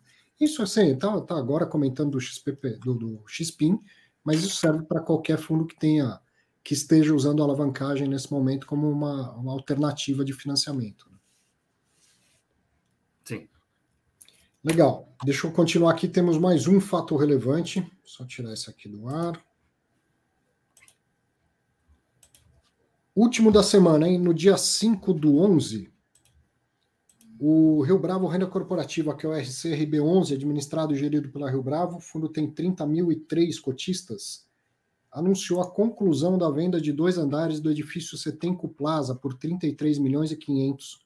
O fundo recebeu esse valor de uma vez só e já recebeu tudo no dia 5, que foi o dia do, do anúncio e do fato relevante. O preço médio das compras, são dois andares e foram comprados em, em períodos diferentes, é de R$ 10.980 por metro quadrado. A venda acontece por R$ 14.530 o metro quadrado. E isso é acima do valor patrimonial e do valor de mercado do fundo. Essa venda gerou um ganho de capital de R$ 7.189.000, o que equivale a R$ 1,95 por cota, e também equivale a uma TIR, que eles dividiram, ao invés de fazer o cálculo da média, uma TIR de 14,04% ao ano e 8,14% ao ano. Então, eles estão calculando a TIR de cada uma das compras. Daqui a pouco, na, na conversa que eu tive com o Alexandre Rodrigues, você vai ver isso mais detalhado. E essa distribuição de rendimento não, é, essa, a distribuição de rendimento não vai ser impactada por esse lucro adicional. Isso já estava lá na, na, programação deles. E o valor do principal, então o lucro tem que distribuir, 95% tem que, tem que distribuir. O principal vai ser reinvestido muito provavelmente, né, se as diligências per permitirem, na aquisição das lajes do JK Financial Center.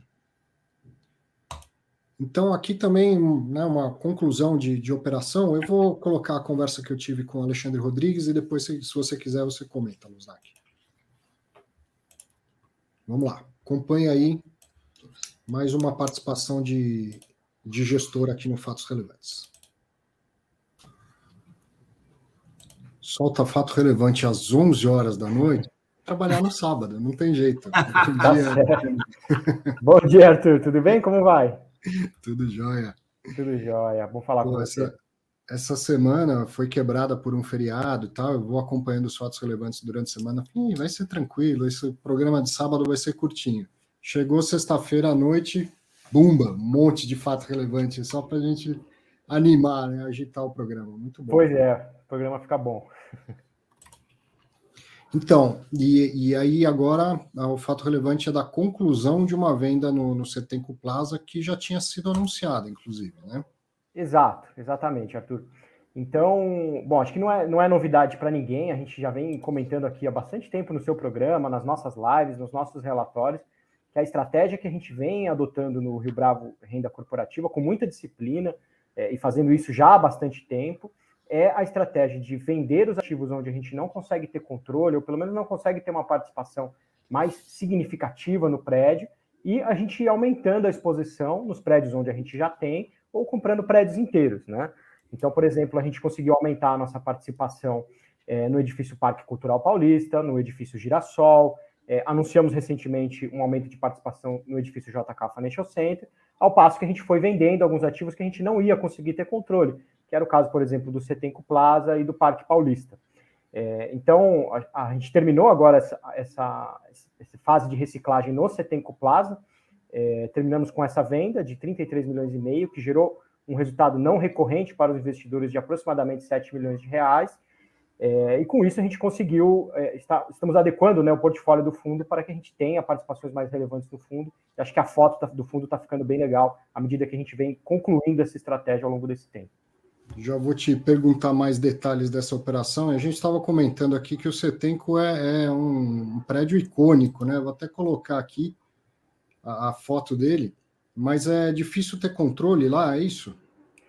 É, o Setenco é um prédio icônico, ele foi construído lá na, na, na década de 80 pela Setenco Engenharia, é um prédio que tem uma qualidade muito grande, foi um prédio que foi recém-retrofitado, né? Um prédio que a gente é, é, gosta bastante, mas ele estava ficando fora da nossa estratégia exatamente porque lá são duas torres, né? Tem a Torre Sul e a Torre Norte.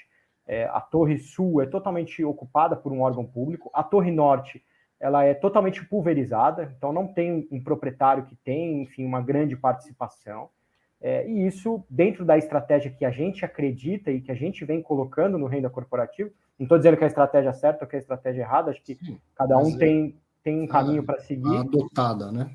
Mas a estratégia que a gente vem adotando e vem, enfim, dizendo isso claramente já há alguns anos é da gente sair dos ativos onde a gente não consegue ter controle, exatamente porque você, nesse tipo de ativo, você não tem é, um controle da oferta. Então, é, é, comum que quando você tem multiproprietários, cada um utilize um preço de locação.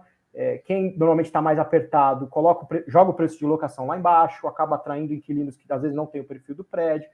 É, então, tudo isso acaba deteriorando, na, na nossa visão, né, é, é, a capacidade desse ativo de, de, gerar retornos maiores. Então, a nossa ideia é concentrar agora nos ativos onde a gente tem controle, onde a gente consegue controlar principalmente a demanda, os investimentos, a atualização do prédio ao longo do tempo. E com isso o fundo saiu totalmente do CETENCO, ou ainda tem alguma laje lá? Saiu totalmente, né? Então a gente tinha um andar que a gente vendeu é, no semestre passado e dois andares que a gente vendeu agora. Essa operação gerou um lucro de R$ 1,95 por cota, né? Perfeito. E vocês separaram a, a tira e calcularam uma de, de, cada, de cada imóvel, né? Perfeito. A TIR faz sentido, na nossa visão aqui, calcular uma para cada imóvel, porque como eles foram comprados em períodos diferentes, o custo de capital era diferente né, nesses uhum. períodos. Então, faz sentido você comparar elas individualmente com os benchmarks individuais né, de cada período. É, são então... TIRs que superam Exatamente. Então, são títulos que superam o Ibovespa, é, o CDI bruto e o IFIX no mesmo período. Por coincidência, o, ativo ficou igual, né, o CDI bruto, é, no caso do 24º andar. É, o caso do 24º andar, ele teve uma TIR menor do que o do 12º, é, principalmente porque ele teve um período de vacância, né, ele teve um período é, de vacância entre 2016 e 2017. Era uma época que tinha muitas manifestações na Paulista, o que dificultou comercialmente é, entrada de um novo inquilino. É, e esse período de vacância reduziu a TIR, mas mesmo assim a gente conseguiu bater é, com essa venda que a gente faz agora, que foi num cap rate de 6,30, então foi uma venda é, num, num, num, patamar de yield bem atrativo para a gente, né, para o vendedor. é, que consegue dar aí uma TIR positiva né, e, superior a todos os benchmarks do período. Olha que interessante, né? A segunda, a que deu a menor TIR é a compra mais recente, não é? Não, não, não. A que ah, deu a é menor é TIR é, é a, foi a compra mais antiga e ela deu a menor TIR porque ficou aí porque um ficou ano e meio mais ou menos vago. A, a, renda é muito importante no resultado de uma operação imobiliária, né? Seja para quem compra o imóvel, seja para quem compra o fundo imobiliário. Né? Com certeza, com certeza. A recorrência de renda faz uma diferença na, na, na conta da TIR muito grande. Né? E aí o, o resultado não vai ser impactado, né? Tem um lucro de 1,95 por cota, o rendimento não vai ser impactado. Né? Apesar Perfeito. de um lucro de 1,95 que você tem que distribuir, ele não vai aumentar a distribuição mensal. Perfeito. Então, a gente já tinha anunciado né, essa transação já há uns dois meses, a gente estava trabalhando nos documentos finais para a gente poder soltar aqui, mas a gente já estava considerando ela na, na, na, linearização da distribuição de rendimentos desse semestre, que deverá permanecer em 95 centavos por cota. Né? A gente não deve ter nenhuma alteração nesse sentido. Então, apesar da gente ter um aumento é, do resultado, a gente não tem um aumento da distribuição. Uhum. Porque já estava na, naquela previsão, naquele guidance de distribuição, já, já estava contabilizando essa, essa venda, né? Perfeito. E aí, acredito que sobre a venda em si era isso, mas foi legal que vocês colocaram até imagens e tal, e aproveitaram o fato relevante para falar do, do JK Financial Center. O, o, valor do principal vai ser reinvestido né, na aquisição dessas lajes e ainda vai, vai precisar de, de mais dinheiro. Isso me dá uma oportunidade também de corrigir uma falha, uma bobagem que eu falei quando eu comentei o fato relevante anterior, que vocês colocaram lá, que parte vai ser com alavancagem, parte com recursos próprios e que o ROIC da operação é de 8% ao ano. E eu fa falei, ah, agora de cabeça acho que ROIC e yield on cost é a mesma coisa, então isso me parece baixo.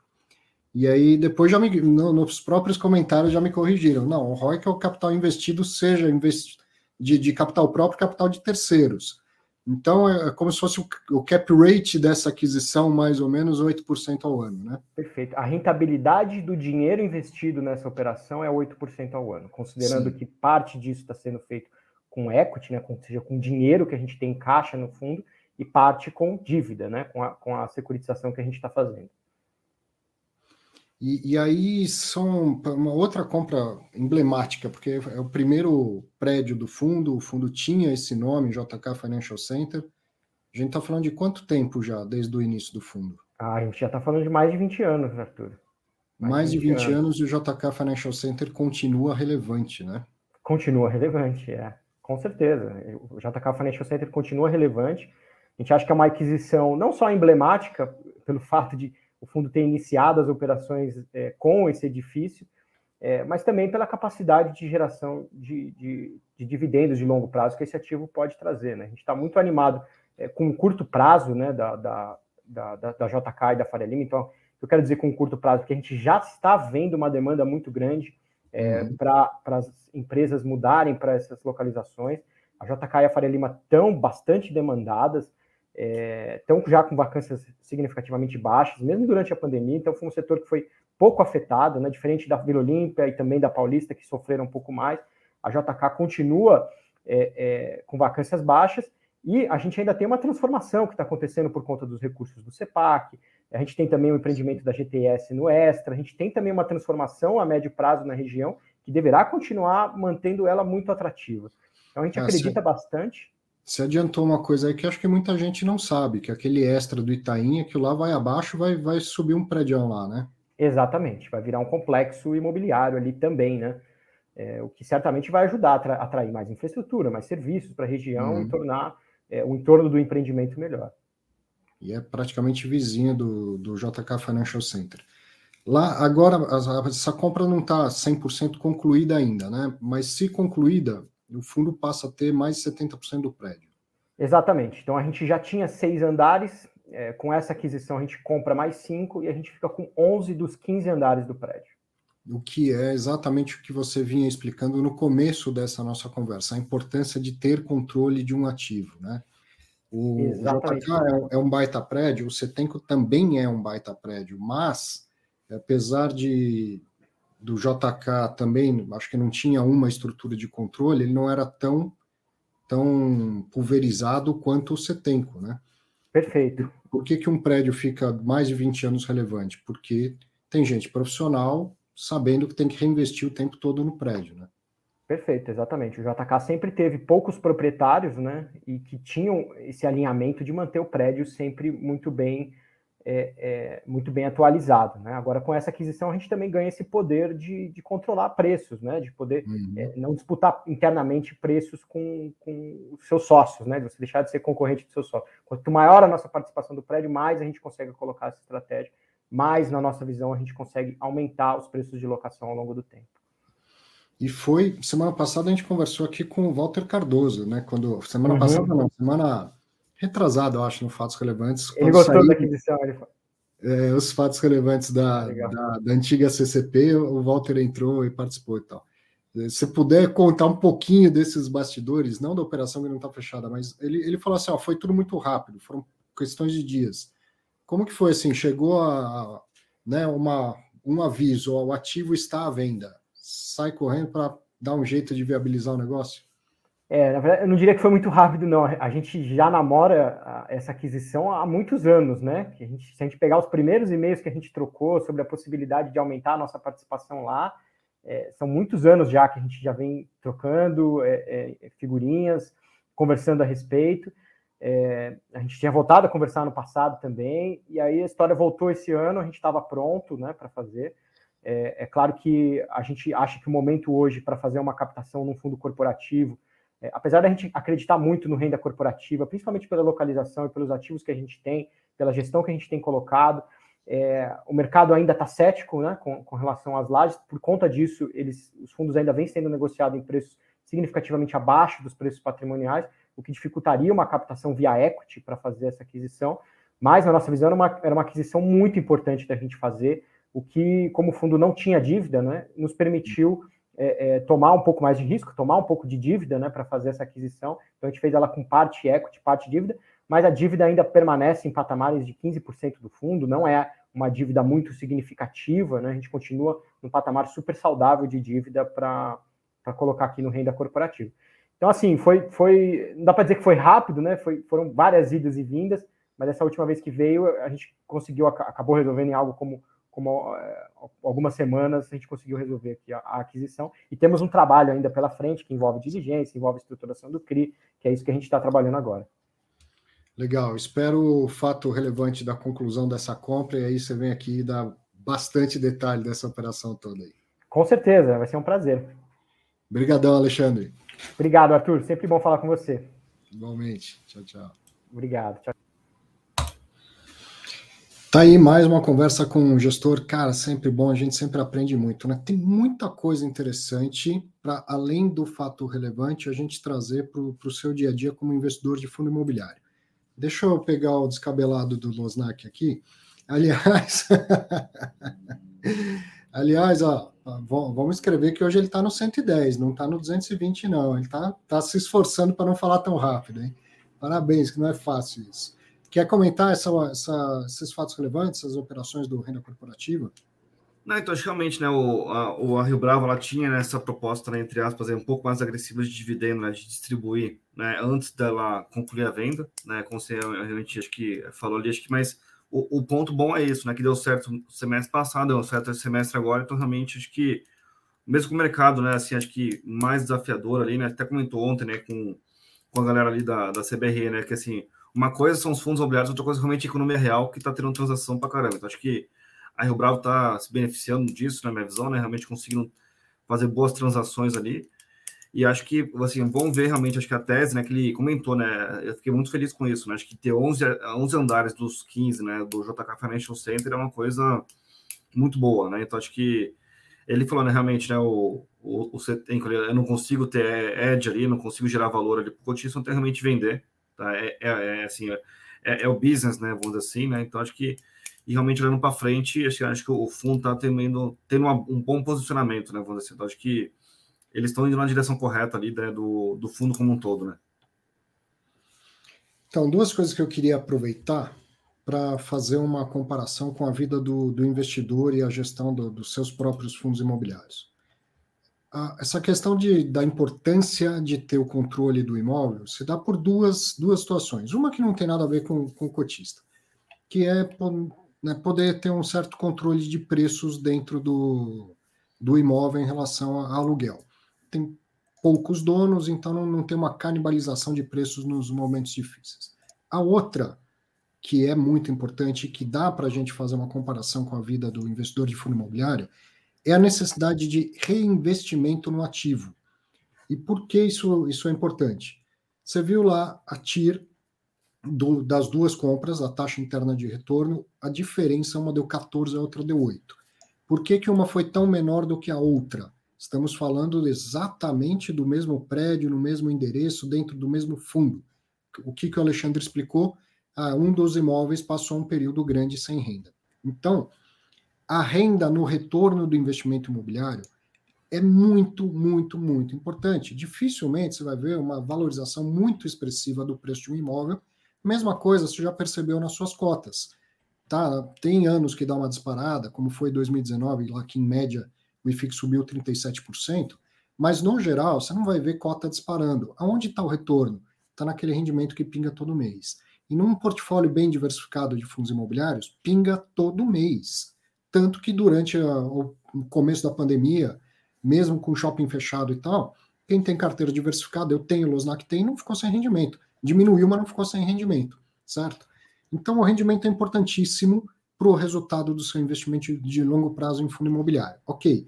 Também é importantíssimo para que o fundo imobiliário que tem tijolo permaneça tendo um, um rendimento satisfatório, que os imóveis sejam é, o tempo todo cuidados ali, que tenha um fundo de reposição do ativo, ou seja, uma parte da renda, o, o gestor do fundo tem que reinvestir no próprio imóvel não é só para resolver problema, é para constantemente modernizar o, o, imóvel, manter ele atrativo, manter ele bom para os seus inquilinos.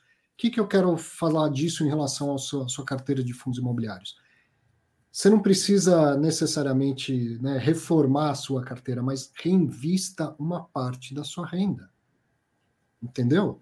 O, o que, que o, o bom gestor de um ativo imobiliário faz? ele reserva de 3 a 5% do que ele recebe de renda do imóvel para reinvestir no próprio imóvel, que é o FRA, o Fundo de Reposição do Ativo. Tenha um FRA da sua carteira de fundos imobiliários. Reserve de 3 a 5% do que você recebe de rendimentos para reinvestir. Isso considerando que você já, já esteja na fase de fruição. Já é aposentado, já, já vive dessa renda, guarda 3 a 5% e reinveste. E assim você está mantendo a qualidade da sua carteira de, de fundos imobiliários. Por quê? No final das contas, a gente quer ver rendimento subindo, isso não depende da gente, o gestor se esforça para que isso aconteça, mas também não acontece no curto prazo e nem sempre é, as, as, variáveis estão na mão dele. Mas o rendimento ele é X centavos por cada cota. O que está na sua mão é quanto de cota você pode ter. Se você tem 10 cotas de um fundo que distribui 50 centavos de rendimento, e o rendimento cai para 49, mas você passou a, né, porque reinvestiu, agora você tem 13 cotas, você vai ter mais dinheiro do que tinha antes, certo? Mais valor monetário do que tinha antes. Caiu de qualquer maneira o rendimento por cota, mas você tem mais cotas. Então reinvista sempre uma parte do seu rendimento, vá aumentando o seu número de cotas e com isso você vai preservando a qualidade da sua renda ao longo do tempo. Faz sentido ou viajei na maionese, Losnak? Não, acho que eu concordo. Acho que um, ponto muito importante também que você não tocou aqui, acho que também é, é, é bom de falar, né, a questão do, dos CRIs, né, Arthur? Que às vezes ele distribui inflação, né? A uhum. gente tem que é, lembrar né, que realmente a gente tem que investir a parte da inflação, né? Acho que teve um. A live que você fez com a galera da Quiné, né? Que não era nem fundo imobiliário, era realmente o fundo de, de, de infraestrutura ali. O cara ia separar, né, para a gente inflação Sim, do, do, do, do, do juros mesmo. Então, acho que é, infelizmente, a gente não tem tanta transparência assim em fundos imobiliários. Acho que realmente é uma coisa muito boa da gente ter isso, para a gente realmente saber, né? O quanto que a gente está recebendo, né? Entre aspas, que não deveria, e quanto a gente está recebendo realmente que deveria ali é, para receber. Então, acho que, e obviamente, o que não deveria, entre aspas, a gente reinveste ali no, é, nos fundos imobiliários que a gente julga corretos aí naquele, naquele momento lá que a gente recebeu o dinheiro. Então, acho que essa é uma coisa muito importante, né? Porque no CRI, né, a gente olha nos últimos, desde o IPO dos CRIs até hoje, né, a, a variação patrimonial não é muito relevante, né, enquanto realmente fundos imobiliários a gente tem, né, a variação patrimonial mudando bastante, né, principalmente por causa dos laudos, né, então acho que eu, eu sempre brinco dos dois, dois casos, acho que emblemáticos, né? O XPCM, que o laudo sempre está caindo, e o HGPO, que o laudo sempre está subindo, né? Então você fala assim, não, tô comprando o XPCM agora porque está abaixo do laudo. Aí vem no final do ano e o laudo cai, né? Então, e o, o HGPO é a mesma coisa, não, vou comprar o HGPO porque está abaixo do, do, do, valor patrimonial. Aí quando vê o valor patrimonial, sobe, então estava entre aspas barato. Então acho que é, a, a, inflação né, a longo prazo, né, ela está acruada no, no, ativo físico e infelizmente a inflação não está acruada né, no, no fundo imobiliário de CRI. Então acho que é bom ter essa preocupação maior né, com os fundos de CRI. Né? Sim. E voltando ao tema renda fixa, por uns comentários que eu tinha visto, comentários bem lá para cima, duas coisas que eu vi. Alguém comentando, não vou lembrar os nomes. A taxa de juro futura está mais baixa do que a taxa de juro presente. Aí ele escreveu assim: vai entender. Cara, super normal. Estrutura a termo da taxa de juros. Como que o mercado enxerga o juro no futuro? É evidente, eu entendo a, a sua, sua dúvida, né? O contrassenso que parece isso se o dinheiro tem valor no tempo, ao longo do tempo, o juro, né, a curva deveria ser para cima, acruando, como o Losnak falou, ou acumulando, uma forma mais simples de dizer, acumulando o, o, o, o efeito dos juros ao longo do tempo. Acontece que quando o mercado precifica essa curva para um ano, cinco anos, dez anos, quinze, vinte anos, vai ser feita uma análise macroeconômica do, do que se espera dos juros ao longo do tempo. Então, se você pegar, por exemplo, o boletim Focus, que sai toda segunda-feira, 8 e meia da manhã, você vai ver que a expectativa da taxa Selic para 2023 é menor, a expectativa da inflação é menor, e assim por diante.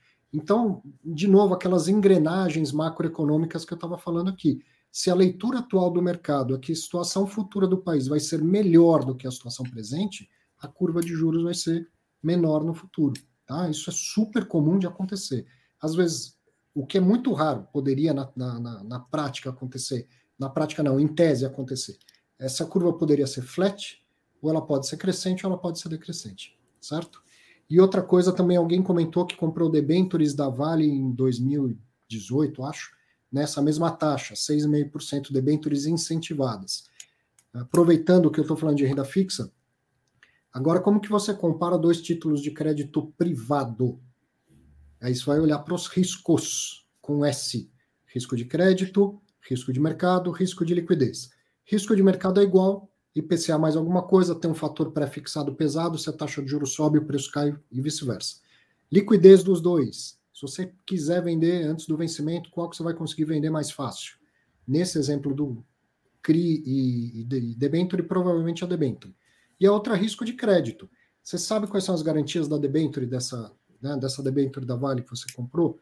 Eu não sei, mas tenho uma probabilidade altíssima dela ser uma debênture simples, quirografária, né, sem nenhum tipo de garantia, quando muito garantias contratuais, os, os covenants. Então, uma, uma debenture clean, com, sem nenhuma garantia. Qual que é a garantia? O balanço da Vale. Ah, a chance da Vale não pagar é muito pequena, mas nunca é zero. Vai olhar para um CRI, é a alienação fiduciária do imóvel, é, é colateral para caramba, um, um, uma sobretaxa, tem uma estrutura gigantesca de, de garantias sobre fluxo e sobre principal que dificilmente se vê numa, numa debenture, né? Então é assim que daí então se compara crédito privado com crédito privado, além, obviamente, do prazo, como eu tinha falado antes. Vamos lá, ó. destaques da semana aqui. conversa ontem com o pessoal da CBRE, o Losnak já falou várias vezes, foi muito, muito, muito boa mesmo. Levaram dados sensacionais de, de mercado. Recebi ontem o, o Walter Cardoso, o Adriano Sartori, o Fernando Terra, presidente, vice-presidente, diretor da, da CBRE, que é a maior consultoria imobiliária do mundo. Foi uma tremenda conversa. Mostraram muitos dados, compararam o mercado brasileiro com mercados internacionais. Assim, assista compartilhe, assista várias vezes. E no final perguntei sobre essa questão do valor patrimonial, das avaliações, e o, o Walter até reforçou que, na opinião dele, é uma grande oportunidade de comprar fundo imobiliário, que está tudo muito barato. Uma tremenda conversa no, no, lá no Fiz Exame, fiquei muito feliz de conseguir viabilizar isso. Finalmente, porque há anos eu estava tentando essa conversa. Você assistiu e gostou, né, o Luznak? Não, assim, realmente, acho que as entrevistas que você faz são, acho que, muito boas ali. Eu tento assistir né, tudo dando certo, acho que todo mundo que faz aí durante a semana, né? Acho que você, o Baroni, né? Acho que é, o. Como chama? O, o Diogo também, né? Que faz de vez em quando também algumas coisas ali, o Clube FI também. Então, assim, eu tento assistir todo mundo para realmente acho que ter uma noção, uma percepção ali realmente de players da indústria, né? E como você falou, realmente a CBRE não. É, como chama? Não é muito, né? Vamos dizer assim, acho que é, assim, visível, né? Vamos dizer assim, para a gente, né? Etc e tal ali é, ele participou de uma live sua, que eu acho que eu vi depois, não participei também ao vivo, e realmente acho que trazer, né, acho que ele, né, para gastar um tempinho, acho que foi uns 40 minutos, né, que os primeiros 10, 15 foram lá é, da galera do BTG Digital, mas realmente acho que é, ali foi uma boa interação ali para a gente ver, né, acho que não só, né, acho, e uma, coisa legal também que eu vi neles ali foi o, o relativo, né, acho que no, no último trimestre, né, a, assim, acho que as entregas acabaram, né? Assim, né? Arrefeceu né, o número de entregas e a absorção bruta está realmente mais forte, né? Então, é, acho que o, o, fim do túnel ali, né? A luz do fim do túnel está cada vez mais próxima ali para a parte de, de lajes corporativas, né? No último trimestre em lajes teve absorção líquida positiva já. Impressionante como como está virando, né? Bom, seguindo aqui, construindo renda com fundos imobiliários, não se esqueça de conhecer lá meu curso em parceria com a Exame Academy. Me encontre em outras redes, principalmente para facilitar minha vida no, no Telegram, onde tem lá bastante gente, eu consigo distribuir bastante material. E vamos usar mais um, um tempinho que temos para fazer aqui uma série de perguntas e respostas e o cara a cara. Foram esses, então, os fatos relevantes da semana. Vamos bater um papo? Mande aí as suas perguntas, deixa eu soltar o link aqui para quem quiser participar. Se é a primeira vez que você acompanha Fatos Relevantes, primeiro, muito bem-vindo, muito bem-vinda. E vai chegar um link aí no seu chat, seja pelo LinkedIn, pelo Facebook, pelo, pelo YouTube. Se esse link significa que se você clicar aí, você vai aparecer aqui também para conversar com a gente. Pode mandar sua pergunta, pode dar sua opinião, pode fazer sua crítica. Espaço aberto para você aparecer, mostrar a cara e participar do, do programa. Estamos aguardando os primeiros aqui, ó. Ó, o Bruno. Grande Bruno Fontana. Boa tarde, Arthur. Você tem falado com o Eduardo Becker? A ótica do, de mercado que ele tem é muito interessante. Ah, converso bastante com o Becker pelo, pelo grupo de, de WhatsApp que a gente tem dos professores da Bolsa. Oh, vou dar uma cutucada para ele participar aqui do, do Fatos Relevantes. O Becker é um cara muitíssimo inteligente mesmo.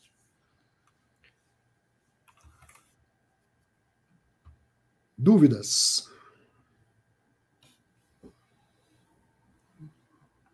Eu vou fazer o seguinte.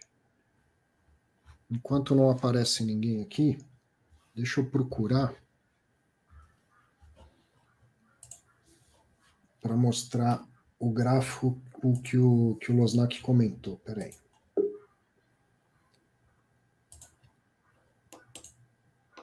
Só baixar aqui. Nossa. Grande Matheus Ventura. Boa noite, Boa tudo bom? Tudo bom, professor? Tudo bom, Arthur? É, boa noite. Já acompanho o trabalho do senhor faz tempo, mas é a primeira vez ao vivo aqui no canal. Então, antes de mais nada, queria aproveitar para parabenizar o senhor pelo trabalho, pela didática.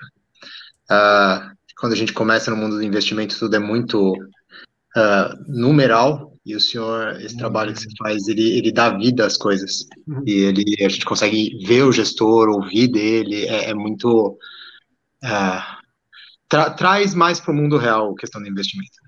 Então, que legal, é, é, obrigado. É muito bom, assim. Uh, professora, minha dúvida é sobre mais um fato relevante da semana passada, tá? Uh, eu sou cotista da HGRE e semana passada teve a, a entrevista com o gestor falando sobre a venda do Mário Garneiro e falando que ele, com, que ele conseguiu vender com um percentual, percentual acima do que tinha sido pago, tal, que teve um lucro operação. Uh, o que parece algo muito bom, a minha uhum. dúvida aqui ficou o seguinte: ah, com o aumento da inflação, o aumento do custo dos imóveis na, no mercado imobiliário real, ah, e pensando que o fundo imobiliário ele tem um foco nesses casos de geração de renda, o quanto que esse valor que o gestor conseguiu vender e arrecadar é capaz de comprar um imóvel que gere a mesma renda uhum. do que o que ele vendeu. E aí, nesse caso, quanto que realmente seria um lucro? Ou eu não devo fazer essa conta e simplesmente pensar que ele comprou por um valor e conseguiu vender por um valor maior, então teve um lucro.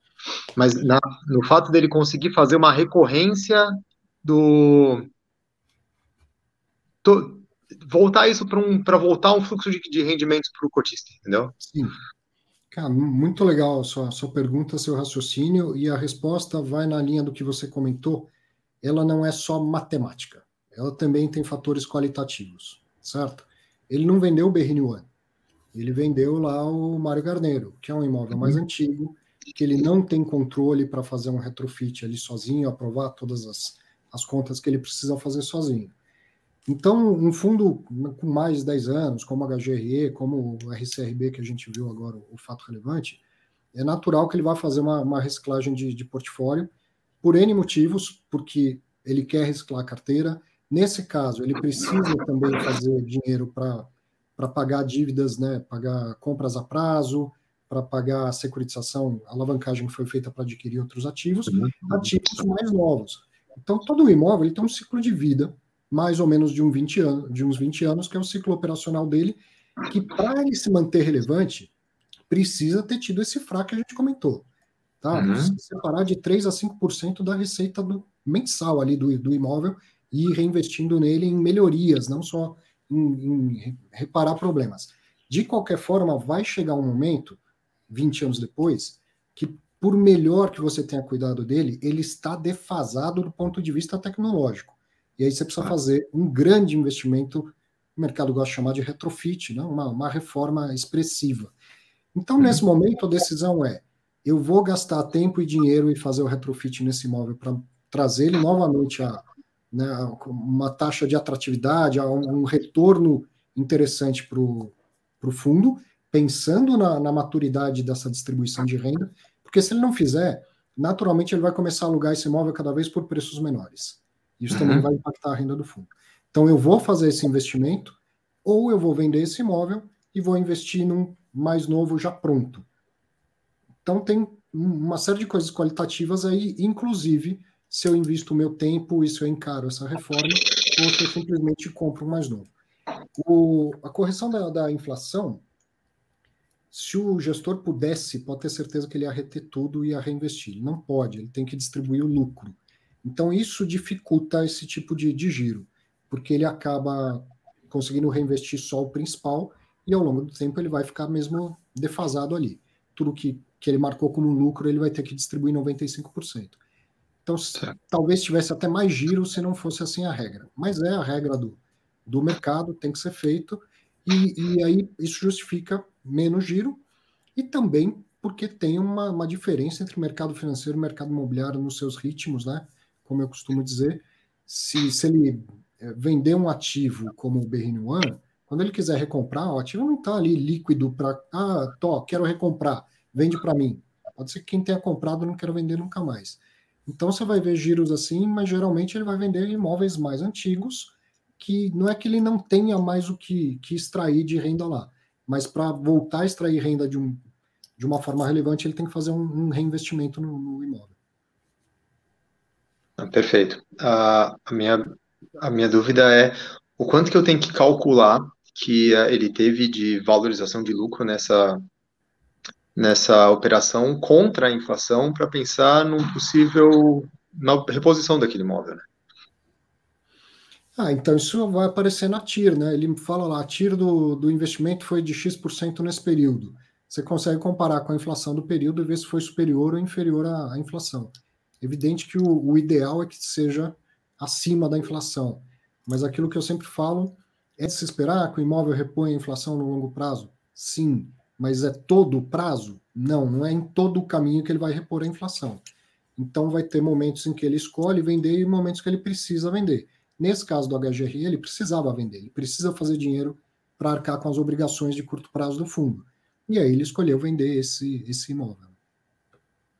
Não foi uma grande venda do ponto de vista de resultado. O próprio Augusto falou isso na entrevista. Né?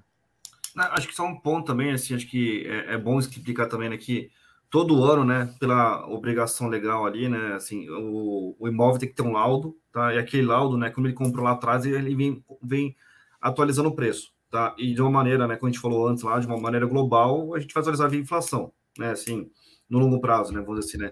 Obviamente, se tiver pandemia, se a expectativa de aluguéis for pior, né, que você esperava ali, provavelmente vai ter uma queda do, do faturamento ali, né, esperado, então no fluxo de caixa vai impactar negativamente o, o laudo do ativo, tá? Mas olhando ao longo dos tempos, né, assim, a gente pegou esse cara, né, e, e ajustou, entre aspas, pela inflação, vamos assim, acho que até hoje.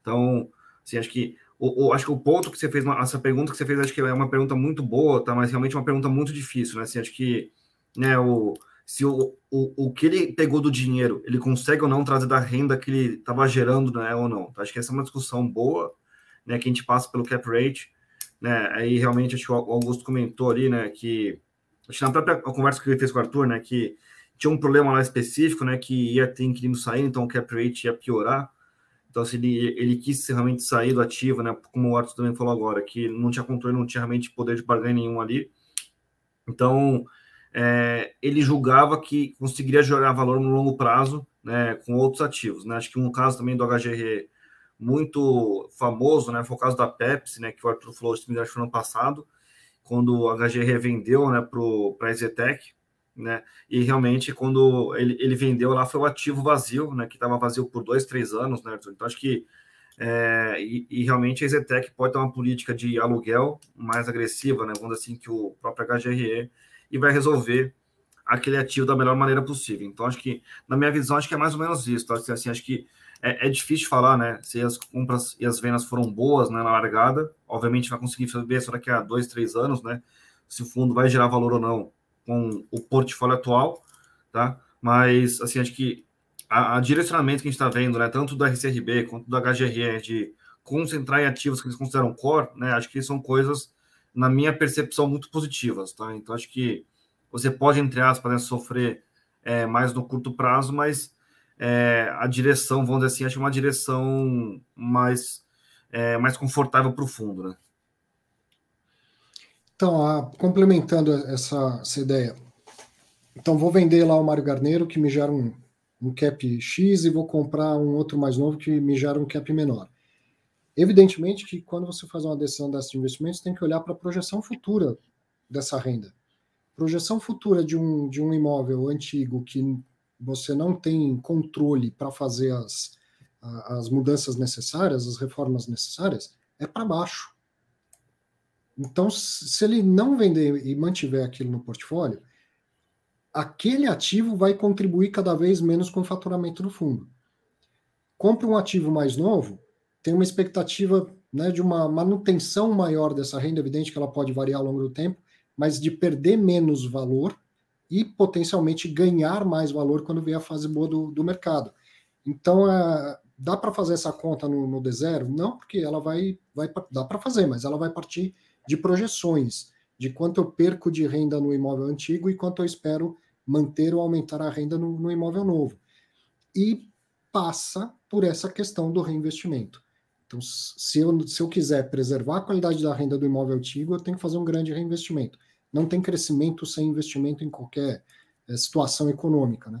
E aí, como o Losnak lembrou lá do, do caso do imóvel da, da Pepsi, o, a Exetec estava disposta a fazer esse grande investimento. O, o fundo não estava disposto a fazer esse investimento, porque também tem um impacto imediato na renda que não, não conversa muito com o objetivo do investidor. Né?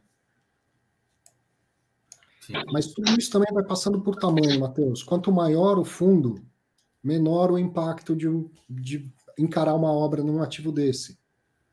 Né? Daqui a pouco os fundos estão com 10, 15, 20 milhões, vai ficando muito mais tranquilo encarar isso do que agora nesse tamanho de fundo. Tá certo. Obrigado, professor. Obrigado, Valeu, Arthur, pelas explicações e pelo programa aí. Boa noite. Boa noite. Regis Alves, boa noite. Boa noite, professor Arthur. Boa noite, Loslac. Tudo, tudo bem com vocês? Tudo jóia. Eu tenho uma dúvida, já faz um tempo já. É, eu tenho percebido que os fundos de fundos eles estão cada vez mais entrando em fundo de papel, porque eles estão voltando a carteira para geração de renda e não para ganho de capital, porque nesse momento o de capital está mais difícil, mais complicado, então eles estão preferindo a renda dos fundos de papel. A minha dúvida é o seguinte: a gente recebe orientação que o ideal é reinvestir parte do, do provento dos fundos de papéis para repor a perda da inflação e tal. Um fundo de fundo é obrigado a distribuir 95% do lucro. Como que ele consegue proteger o capital dele se ele está investido majoritariamente em fundo de papel e não pode revestir parte dos ganhos para compensar a perda da inflação? Sim, é, bom, interessante o, o, seu raciocínio, né? Por, de uma forma indireta, se um fundo de fundo tem a maior parte da alocação em fundos de papel, ele também vai acabar distribuindo isso junto com, com o rendimento dele. Mas o, o que, que acontece é que um fundo de fundo, ele, principalmente se ele quiser bater o IFIX, se ele tiver uma taxa de performance, tiver que ter um resultado melhor do que o IFIX, por exemplo, ele primeiro precisa acompanhar meramente o IFIX e depois ele vai fazer algum, alguma mudança na, na composição dele para tentar levar um resultado muito superior. Se a, a, natureza hoje, né, se a característica do IFIX é estar muito concentrado em papel, o FOF vai estar muito concentrado em fundo de papel. Daqui a pouco, não vai ser. A gente já teve 50% do mercado em lajes corporativas. Daqui a pouco, o, o, os fundos de papel perdem proporcionalmente participação, os fundos de fundos também vão vender uma parte ou comprar outros ativos e, e a, a, parcela de papel vai, vai perder né, a participação no, dentro do portfólio do fundo. Mas é, é, diretamente da sua pergunta, eu acho que o reinvestimento é importante em todos os tipos de, de, de fundos, seja de papel, seja de, de tijolo, né? Agora, se você quer ter uma medida disso, vai te dar um trabalho, mas é acompanhar qual percentual que é fundo de papel então, você recebeu um real de dividendo e 40% do, do portfólio do FOF é fundo de papel. Então, 40% daquele dividendo você deveria pensar em, em reinvestir. Não é exatamente 40%, mas metade da, daqueles 40% você deveria reinvestir, considerando que metade do que veio do fundo do papel era inflação, mais ou menos assim. Não, eu concordo, acho que. Só para acrescentar também, acho que assim, um ponto assim é que como o Arthur falou, né, todos os FOFs né, tentam perseguir o né, todos os FOFs ali né, costumam também no relatório gerencial falar que eles ganharam o período IFIX naquele mês específico, né, observando a cota patrimonial. E assim, quando a gente pega índice, né, assim, o Ibovespa, né, o IFIX, né, assim que seja, né, a gente tem essa suposição, né, que o índice vai bater inflação no longo prazo. Acho que, mas eu concordo com você, realmente, a gente tem essa preocupação muito grande com a, a inflação dos FII de CRI, tá? E a gente não tem tanta preocupação com os FOFs, né? Porque acho que realmente, assim, acho que é, vou dar um exemplo muito bobo, né? Esse ano, né, realmente o IFIX caiu bastante, né? então as cotas patrimoniais dos FOFs caíram bastante. Então, realmente, né, vamos dizer assim, então, eles não conseguiram compensar a inflação do, do período, né? Então, é, vamos dizer assim, na sua preocupação da inflação, né, o, o reinvestimento deveria ser realmente mais do que obrigatório, né? É, mas olhando realmente de maneira, né, vamos dizer assim, estrutural, né, a gente espera que os, o IFIX bata a inflação né, no médio e longo prazo, né, todos os anos, e, e consequentemente o, o, FOF fique próximo de IFIX ou acima de IFIX, né, porque ele é pago para ficar acima do IFIX. Então, assim, acho que é realmente uma coisa mais complicada essa pergunta, mas assim, olhando de uma maneira global, né, assim, no longo prazo, a gente deveria entender que o IFIX passa inflação, tá? repassa inflação como um todo. É, mas como você... E assim, acho que o grande desafio também, né, de que, Regis, é que Hoje um FOF né, pode estar 60% CRI e daqui a dois dias ele pode estar 10% CRI. Então, é, você estava se preocupando em reinvestir, né, sei lá, 60%, agora tem que se preocupar em investir 10%. Como o Arthur falou, né, acho que o importante não é você ligar para a carteira do FOF em si, né, mas realmente entender se ele está conseguindo gerar valor para você, né, tendo aquela, aquele benchmark, aquela referência que ele se propôs a fazer. Né, se é inflação mais alguma coisa, se é o número fixo, né, que alguns possuem, ou se realmente é o IFIX, e está conseguindo realmente bater o IFIX, tá? Então, acho que é, é, essa é a minha, minha preocupação maior, tá? Quando a gente fala de FOFs, né? Se ele está conseguindo corresponder para você o que ele se propôs a fazer, né? E aí, assim, eu volto na frase do Arthur, é que você reinveste, né, sempre que possível, é, um, um montante é, para conseguir pagar, né, vamos dizer assim, né, essa, essa inflação, né, vamos dizer assim, que a gente está discutindo agora. É, como eu ainda estou na fase de acumulação, então o investimento é natural, faz parte do processo. Mas assim, eu fiquei pensando no FOF, assim, porque tem o patrimônio dele que, como ele Sim. acaba distribuindo é, a inflação junto, se, o, se a maior parte do rendimento dele vem de fundo de papel, no momento, eu fiquei pensando como que ele consegue proteger, proteger essa perda de inflação já que ele não tem controle sobre o preço da cota, né? A cota vai variar de acordo com o humor do mercado. O mercado quer que caia, vai cair, quer que suba, vai subir. Então, mas ele não tem um mecanismo assim que ele possa proteger, revestir parte da, da inflação diretamente dentro dele, né? Comprando mais cotas, ele não pode fazer isso, né?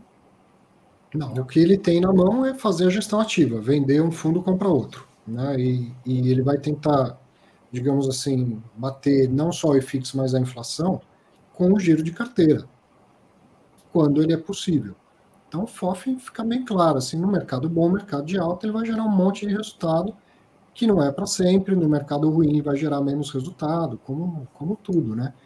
E eu, nas minhas aulas, costumo dizer que no fundo de tijolo, me importa muito pouco saber se ele está batendo ou não está batendo IFIX. Muito pouco. Estou investindo no tijolo, em imóvel, em localização e tal. Agora, num FOF, no final das contas, está investindo em valores imobiliários.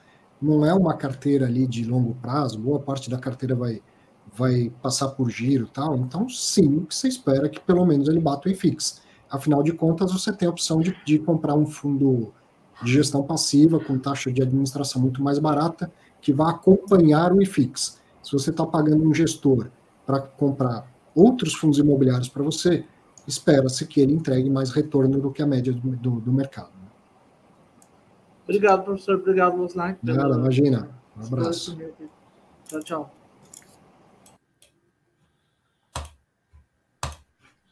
Caio Jacó. Tudo bom, professor Arthur? Tudo bom, Losnak? Boa tarde para vocês. Primeiramente, aí pelos fatos relevantes, professor Arthur, sempre acompanho. Hum. Parabéns pelo programa. Obrigado. A minha dúvida, eu acho que é uma coisa que está bem em discussão hoje, que é o regime de distribuição contábil ou caixa, né? Uhum. Se o fundo faz todo contábil, então ele está distribuindo a inflação e não está tá marcando lá em cima do papel, né? Se acontece de algum default, algum problema naquele CRI, que ele já distribuiu a inflação, o que, que ele vai ter que fazer? Porque ele não pode provisionar, né? Pelo que eu saiba, os CRIs não provisionam. E aí, vai ter que amortizar no ano seguinte? Como que a gente faz como investidor para depois justificar isso para a receita? Enfim, qual que é o desdobramento disso, né? Porque todo mundo está fazendo e, e, pouco se discute sobre. Assim, é o, é, são coisas diferentes, tá, Caio? Assim, acho que uma coisa é realmente é o fundo, né? Que assim, é, vamos falar que assim, tipo, ele, ele teve, ele distribuiu mais do que ele deveria esse ano, 2021, e realmente ele vai ter que distribuir, entre aspas, menos do que ele poderia, né? Porque realmente teve é, essa provisão, como você comentou, em 2022.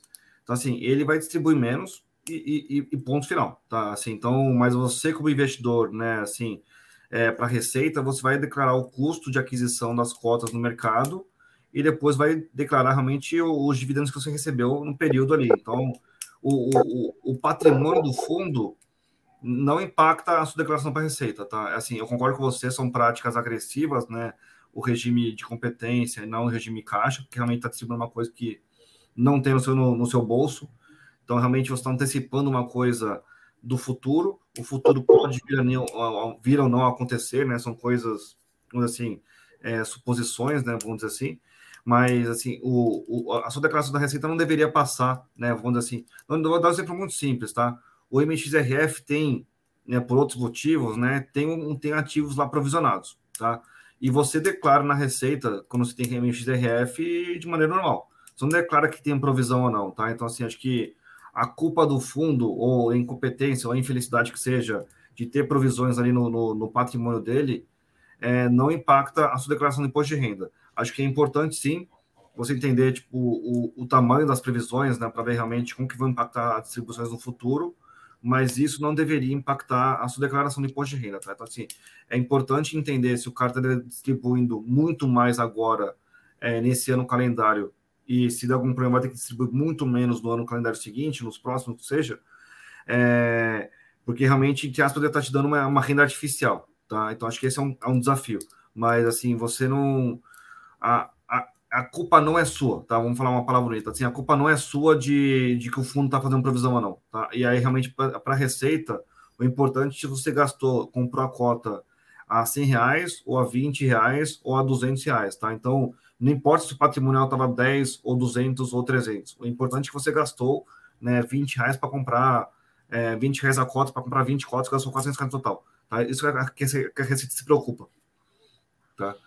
Isso aí. O mesmo vale para um fundo de tijolo. Se a sua responsabilidade, cara, ela está limitada ao, ao, ao, preço que você pagou pela cota, certo?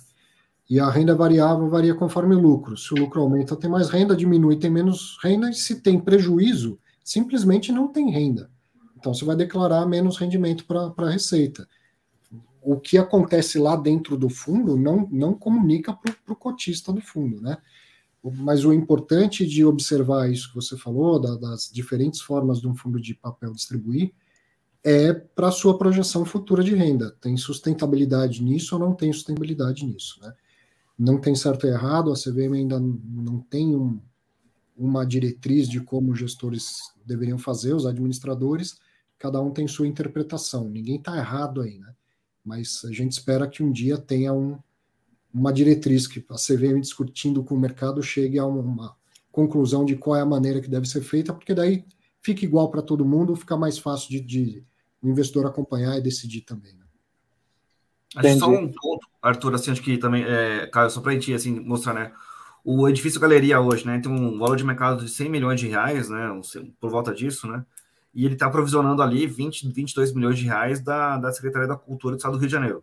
Então, Caso um dia ela venha pagar, né, ele já está provisionado, etc e tal, então, assim, é realmente uma coisa muito boa para o fundo, né, mas você, investidor do Galeria, né, do Edgar 11, você não está provisionando nada na, na, na, sua carteira, tá? Mas, obviamente, caso, né, venha acontecer, né, a, o Galeria já avisou, né, via BTG, né, que é o administrador dele, para a Receita que ele tem esse dinheiro a receber, tá? Então, você acha que, como o Arthur falou, vale tanto para FID CRI quanto também para ativos físicos, né? Então, assim, o, o fundo faz a, a, a, como chama? A sua marcação, né? A, a, sua contabilidade própria. Quem tiver agora tem um probleminha técnico ali no, no mérito, né? E, e o, o, investidor pessoa física, né, faz a sua própria também marcação de acordo com as regras da receita, tá? Legal, legal. Obrigado, professor Arthur. Obrigado, Losnak. Valeu, obrigado você. Um abraço. É isso aí. Grande Losnak, ó, parceiro, duas horas e onze praticamente de, de live aqui, sabadão. Obrigado pela parceria mais uma vez. Apareça sempre que quiser. Obrigadão. Não, eu acho que é bom também que é, é, assim, é bom também acho que ouvir a sua percepção também dos fatos relevantes, né? Porque eu também tenho uma percepção própria ali, então acho que é, é bom, né? Como chama a gente ouvir sempre opiniões diferentes. Então, você acha que é, é, sempre bom ali e você também traz a interação dos gestores, né? Que é bom de, de entender, né? Realmente como foi o caso né, do, do, XP, do XP, né, que eu tentei captar dinheiro, não consegui, então fui pela dívida, né, e aí realmente, como você falou, né, o futuro vai dizer se realmente o, o 6,5 foi bom ou não foi bom ali para captação, mas a gente tem uma noção realmente da cabeça do gestor, né, acho que é uma coisa é, muito importante, né. Ganha todo mundo. Quando você, os gestores participam, mais gente participa, o cara a cara que a gente ouve perguntas, opiniões, enfim, quanto mais a gente der ouvidos, certo? Mais a gente aprende, se questiona e vai para frente. Obrigadão mesmo. Obrigadão. Para você que acompanhou mais um Fatos Relevantes, mais uma semana de, de parceria, de companhia, muito obrigado. Sábado que vem te espero aqui, 5 horas novamente. Grande abraço, aproveite o final de semana. Tchau, tchau.